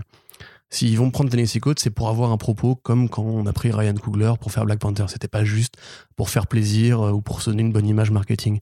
Il y a une vraie réflexion qui part, en tout cas, du travail de ce mec-là, euh, qu'il a appliqué déjà en comics. C'est un auteur de comics aussi, donc c'est quand même plutôt cool de voir qu'il y a un mec qui connaît le sujet de la BD, qui va récupérer un personnage aussi gros que Superman. C'est un petit peu comme Geoff Jones, tu vois, quelque part, on est content de voir que l'ascension des plumes, même s'il a une carrière avant, hein, évidemment, l'ascension de ces plumes-là permet d'arriver à ce point-là. Euh, voilà, c'est un grand chercheur euh, sur justement beaucoup de trucs qui ont été ignorés dans l'histoire des Noirs aux États-Unis. Le volume de Black Panther qu'il a fait, moi en l'occurrence, j'avoue, je n'ai pas encore tout lu, mais il est considéré comme un des meilleurs volumes de Black Panther avec Christopher Priest et Reginald Hudlin, très largement. On en avait parlé dans le dossier d'ailleurs que j'avais écrit d'ailleurs à l'époque. Mais du coup, le volume n'était pas encore complet parce que maintenant il s'est il s'est arrêté là. euh, Il s'arrête là. Il d'ailleurs. s'arrête, il va s'arrêter. Il s'arrête là. Après, moi, je trouve que- Au niveau, au niveau du dessin, c'est de la frappe d'ailleurs. Bah. Daniel Acona, ouais. Ouais. Et euh, voilà, ça va très loin au niveau justement de la recherche de la- l'africanité, l'afrofuturisme et compagnie. Euh, le voir, après, du coup, il avait récupéré Captain America, donc il avait déjà en fait pris une icône justement patriotique et un personnage fondateur d'un éditeur pour le transformer sous un axe très politique. Le volume qu'il a fait justement est très, enfin, parle beaucoup de des white suprémacistes, euh, enfin en sous-texte, hein, c'est toujours métaphorique, euh, des Proud Boys et compagnie, mais avec le spectre de Captain America. C'est une très bonne série encore une fois. Donc moi je suis plutôt content en tout cas de voir ce mec-là, qui d'ailleurs aussi a inspiré à Damon Lindelof l'orientation de la série Watchmen avec son bouquin The Case for Reparations, qui parle de la fameuse émeute de Tulsa, Mm. qui est le point d'origine fondateur de la série. Donc c'est un mec qui déjà a une main dans les comics, qui a déjà inspiré la relance de Watchmen, qui euh, connaît son sujet. Donc en tout cas ça me fait beaucoup plus plaisir par exemple que si ça avait été un faiseur euh, qui aurait été pris juste parce que justement il voulait mettre un peu de diversité en avant pour... C'est très bien, hein, je suis pas en train de dire qu'il faut pas le faire, mais que ça va plus loin entre guillemets que juste prendre un scénariste noir pour un personnage noir. Là, c'est vraiment c'est prendre un mec qui a un vrai message, un vrai discours politique, qui travaille depuis très très longtemps, euh, qui est un journaliste engagé, etc. Donc c'est vraiment, moi c'est comme Brian, Brian Hill, tu vois, quand justement on parlait d'American Carnage tout à l'heure, euh, Brian Hill qui travaille sur Power Rangers et tout. Je suis content pour lui et compagnie, mais c'est un mec qui sait faire des, vraiment des trucs très très forts en termes de thématiques. Donc ça c'est plutôt cool. Par contre, et c'est là du coup je, je bifurque. Oui. J'entends très bien l'argument que c'est vraiment débile de se passer d'Hen- d'Henry Cavill. Henry Cavill, je, voilà, encore une fois, je quitte la neutralité journalistique. C'est le meilleur Superman du cinéma. Euh, Ouh, t'as des fans de, de Christopher Reeve, ouais, euh, je sais qui bien. J'aime là. Christopher Reeve. Le problème, c'est que justement, lui, il a eu le droit à cette, à à sa tétralogie. Et dans les quatre films, bah, et tout n'est pas bon, quoi. Et c'est triste parce que c'est pas de sa faute. hein. Mais justement, c'est un peu écorné, en fait, l'héritage de Christopher Reeve. Quelque part, on pourrait aussi parler justement de, euh, de- du mec de Smallville ou de. de comment s'appelle-t-il déjà le mec de Brandon Lois et Roos. Clark? Ah non, euh... là, attends, le mec de Loïs et Clark? Oui, euh, Dean Kane. Dean Cain, voilà, qui a, qui a- qui a- qui a tourné facho, euh, président de la NRA, euh, anti-avortement et conspirationniste, etc. Les belles valeurs de Superman, assurément. Alors que justement, Henry Cavill, euh, on peut faire beaucoup de reproches à l'ère de Snyder, c'est quand même l'un des points qui a vraiment été réussi. C'est, Ah pour, oui. pour moi, c'est un très bon acteur. Il a cette carrure, cette présence, ce swag, justement, qui fait le pont entre deux visions de Superman, à la fois le héros patriote, messianique, etc., et justement une figure qui fait peut-être Superman pour les adultes, là où justement le film de Christopher Reeve et de ce réalisateur qui s'appelle euh, Richard qui Donner. fait- voilà, qui a fait L'Arme Fatale, merci Richard Donner, était peut-être plus encore à l'époque où le super-héros s'adressait d'abord au blockbuster et aussi un peu à un jeune public. Euh, moi, vraiment, quand j'ai pas forcément. bah, j'ai des reproches à faire à Man of Steel, hein, comme tout le monde, tu vois, c'est pas un film qui est parfait. Mais c'est vrai que la proposition visuelle, le costume, euh, la musique, il y avait vraiment un élan, un une nouvelle façon de rendre Superman, j'allais dire cool. C'est un truc qui hérisse le poil des gens parce qu'ils me disent, que- qu'ils m'ont déjà parlé par rapport à ça, qui m'ont déjà dit, c'est pas en noir 600 Superman qu'on le rend cool. Il faut Non. assumer que c'est un héros ensoleillé, souriant, euh, la figure protectrice de, du de héroïque, comme dans Clash is the Clan, etc. Tu vois, j'entends très bien. Et justement, il y a la série CW pour ça quelque part, de Berlanti, etc. Et d'ailleurs, les retours sont plutôt bons. Donc, on a une case pour les fans de ce Superman-là. Moi, j'adore Lois Clark, pareil, qui est, qui est très souriante, lumineuse. Il y a l'Ange Metropolis et compagnie. Mais j'aime vraiment celui d'Henry Cavill. Et je trouve ça vraiment dommage qu'il ait été comme ça aspiré dans la spirale Justice League BVS sans avoir eu au droit au moins un Man of Steel 2, quoi. T'avais Matthew Vaughn qui voulait le faire, qui voulait faire un truc plus héroïque, plus positif. On sait qu'il peut faire ça Henry Cavill en plus. T'avais Christopher McQuarrie, le mec de le, le Mission, Mission Impossible, Impossible. qui voulait le faire aussi, qui est un pote d'Henry Cavill, qui a proposé le projet. Warner a dit non, Warner a dit non. Ils l'ont même gommé de Shazam, entre guillemets, parce qu'ils l'ont même pas laissé revenir pour porter un putain de plateau dans un collège, quoi. Alors que ça ne dérangeait aucunement les plans de l'univers à ce moment-là. Donc en définitive, je trouve que Warner Bros, vraiment, c'est de la confiture au cochon. Ils ont quand même eu de bons, enfin, de, pas, pas deux bons acteurs, ils ont eu deux bons acteurs sur euh, la franchise Warner Bros, euh, pardon, DC Warner Bros. Euh, General Zod euh, par Michael Shannon extraordinaire. Enfin, genre, ça partait quand même super bien, tu vois. Henry Cavill, moi j'ai j'ai un deuil de pas avoir eu Man of Steel 2. Et je comprends très bien, si tu veux, la frustration des fans, qui, au-delà du côté Calvin Ellis, c'est un bon personnage, en plus qui politiquement est super intéressant à faire aujourd'hui, Bah maintenant oui. qu'on est très loin de l'ère Obama, qu'on est passé par Trump et que justement c'est le Qui président. donc voilà donc euh, Président. Calvin Harris, voilà est donc euh, président des États-Unis sur Terre 23. Voilà, donc inspiré par, euh, évidemment, Barack Obama, créé par Grant Morrison dans Final Crisis, euh, sur une Terre justement où les rapports, euh, les rapports noirs et blancs sont inversés, où du coup il y a des personnages Anubia et Wonder Woman, etc. Donc c'est même c'est un voilà le- la réalité que ça recouvre. Alors je sais pas s'ils le feront comme ça, hein, s'ils feront cette terre du multivers où justement les noirs sont les blancs, etc. Ça pourrait être intéressant. Je pense pas qu'ils iront jusque là. Mais très honnêtement, voilà, le- le- moi le film m'intéresse très clairement. Et en plus, Bad Robot à la prod, c'est une belle revanche pour Abrams qui voulait faire Superman Superman Flyby, voilà, mm. qui avait été débouté à l'époque. Euh, D'ailleurs, c'est rigolo parce qu'on sait qu'en 2019, Abrams est venu voir Warner Bros. comme Macquarie et Matthew Vaughn pour leur dire j'ai un projet Superman avec Michael B. Jordan, c'est Calvin Ellis, allez, on le fait. Warner Bros. à l'époque aurait répondu non pour finalement se rétracter. Est-ce que c'est Tennessee Coates qui a débloqué le truc Je sais pas. Mais voilà, donc il y a du bon et du moins bon, tu vois. C'est que. en- je m'écoute parler, en même temps, je me rends compte que ça ferait peut-être beaucoup de Superman, parce qu'il y a la série CW, il y a euh, la parenthèse Superboy dans Titans, il y a le film qui arrive du coup par, par, Bad- par Bad Robot, mais en même temps, Batman, tu vois, moi, ça ne me dérangera probablement pas que. Enfin, si ça me dérange quelque part, mais Ben Affleck, Michael Keaton et Robert, Robert Pattinson, ils sont prêts à faire cet effort-là pour Batman, tu vois. Alors certes, c'est pour séparer Batman, enfin c'est pour sortir Ben Affleck de l'équation et avoir un, un Bruce Wayne qui sera plus une sorte de, de gérant d'équipe pour d'éventuels Justice League futuristes. Enfin Ouais. pardon. Ce, ce projet reste toujours très, très mystérieux. On est hein, d'accord, est ce qui me d'accord. concerne. Mais je veux dire, moi j'aurais limite, je sais pas, une série HBO Max dans ce cas-là. Une série HBO Max pour Henry Cavill qui ferait Clark Kent, c'est une Lois et Clark Superman, tu vois, pourquoi pas.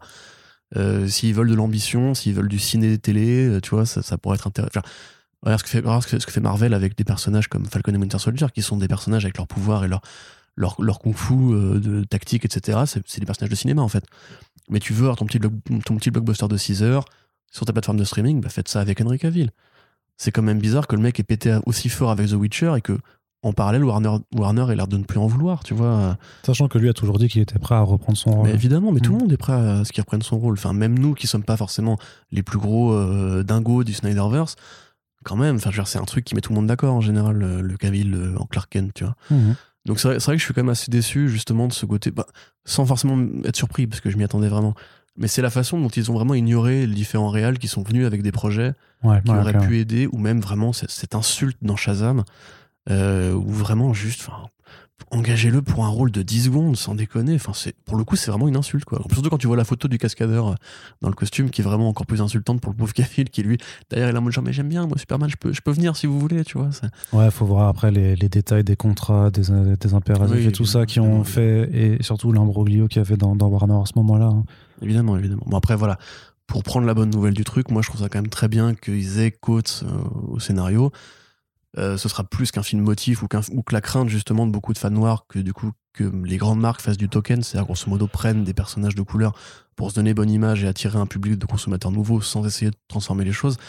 Là, un film où un Superman noir sera président des États-Unis, avec Tennessee Coates à l'écriture, ça peut vraiment être fort politiquement.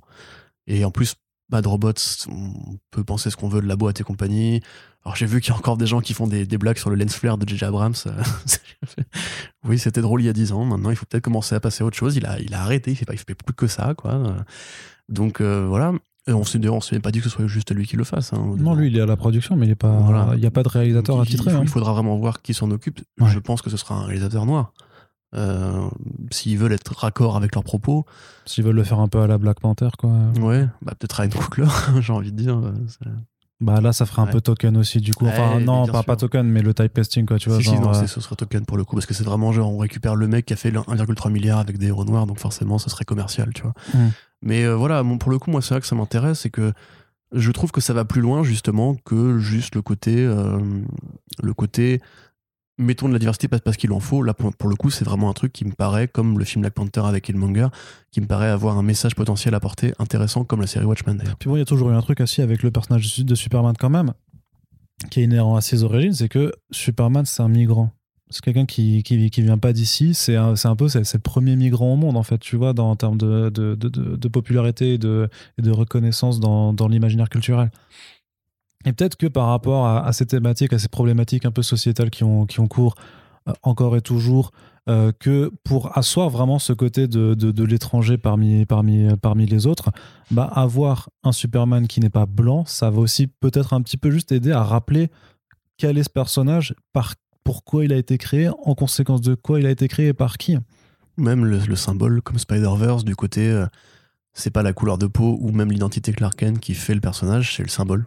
C'est des valeurs, comme Spider-Verse, avec le Mhm. côté tout le monde peut porter le masque, une petite euh, japonaise du multivers euh, manga, un jeune noir des quartiers, enfin un noir latino des quartiers, etc.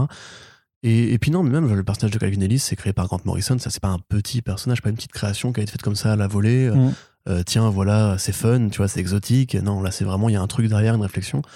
Et effectivement, moi je suis, je suis vraiment curieux du projet. J'aimerais limite que Grant Morrison soit appelé en consulting euh, pour essayer de comprendre ce que lui il a voulu faire à l'époque. Euh, et puis Je non, suis en vraiment train la, la de me- perspective. En fait, j'essaie vraiment d'imaginer la Terre sur laquelle ça se, passe, ça se passerait. Est-ce que ce serait une origin story où, où justement on, suit la campagne politique Ça se de, de passe- ce Superman? Est-ce que Ça se passe sur l'Else World.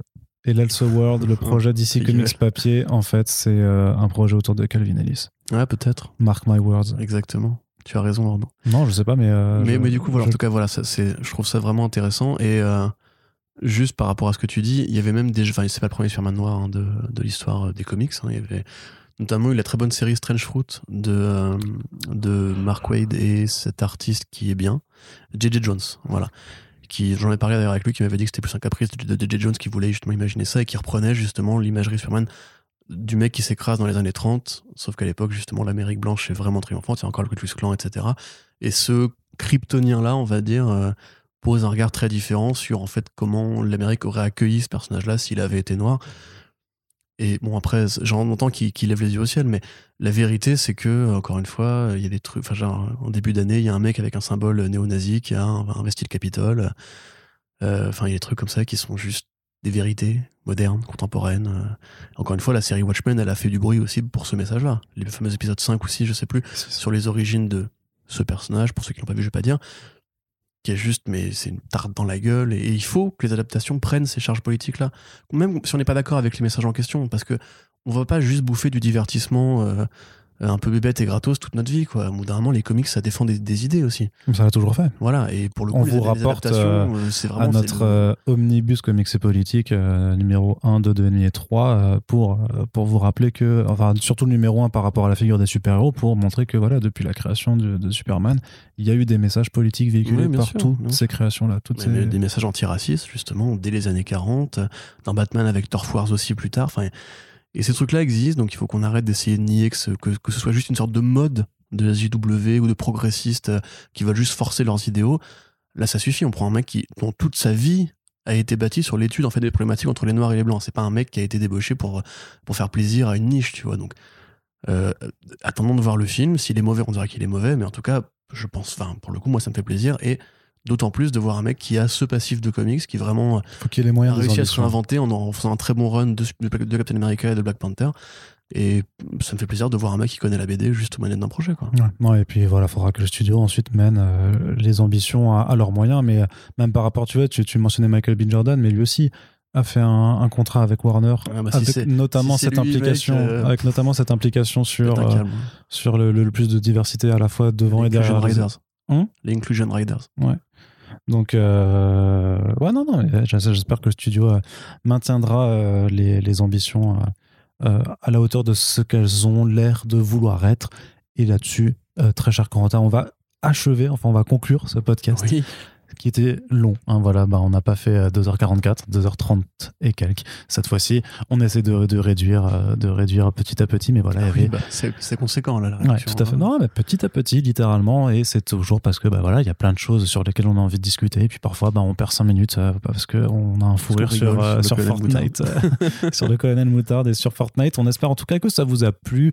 euh, que ça vous a- plu que euh, vous avez euh, des envies de réagir ou de partager ben, vous pouvez le faire sur les réseaux sociaux sur notre page Tipeee que vous pouvez aller également consulter pour nous aider. Et puis ma foi on se dit donc à très bientôt pour la suite des podcasts sur First Print. Salut! Salut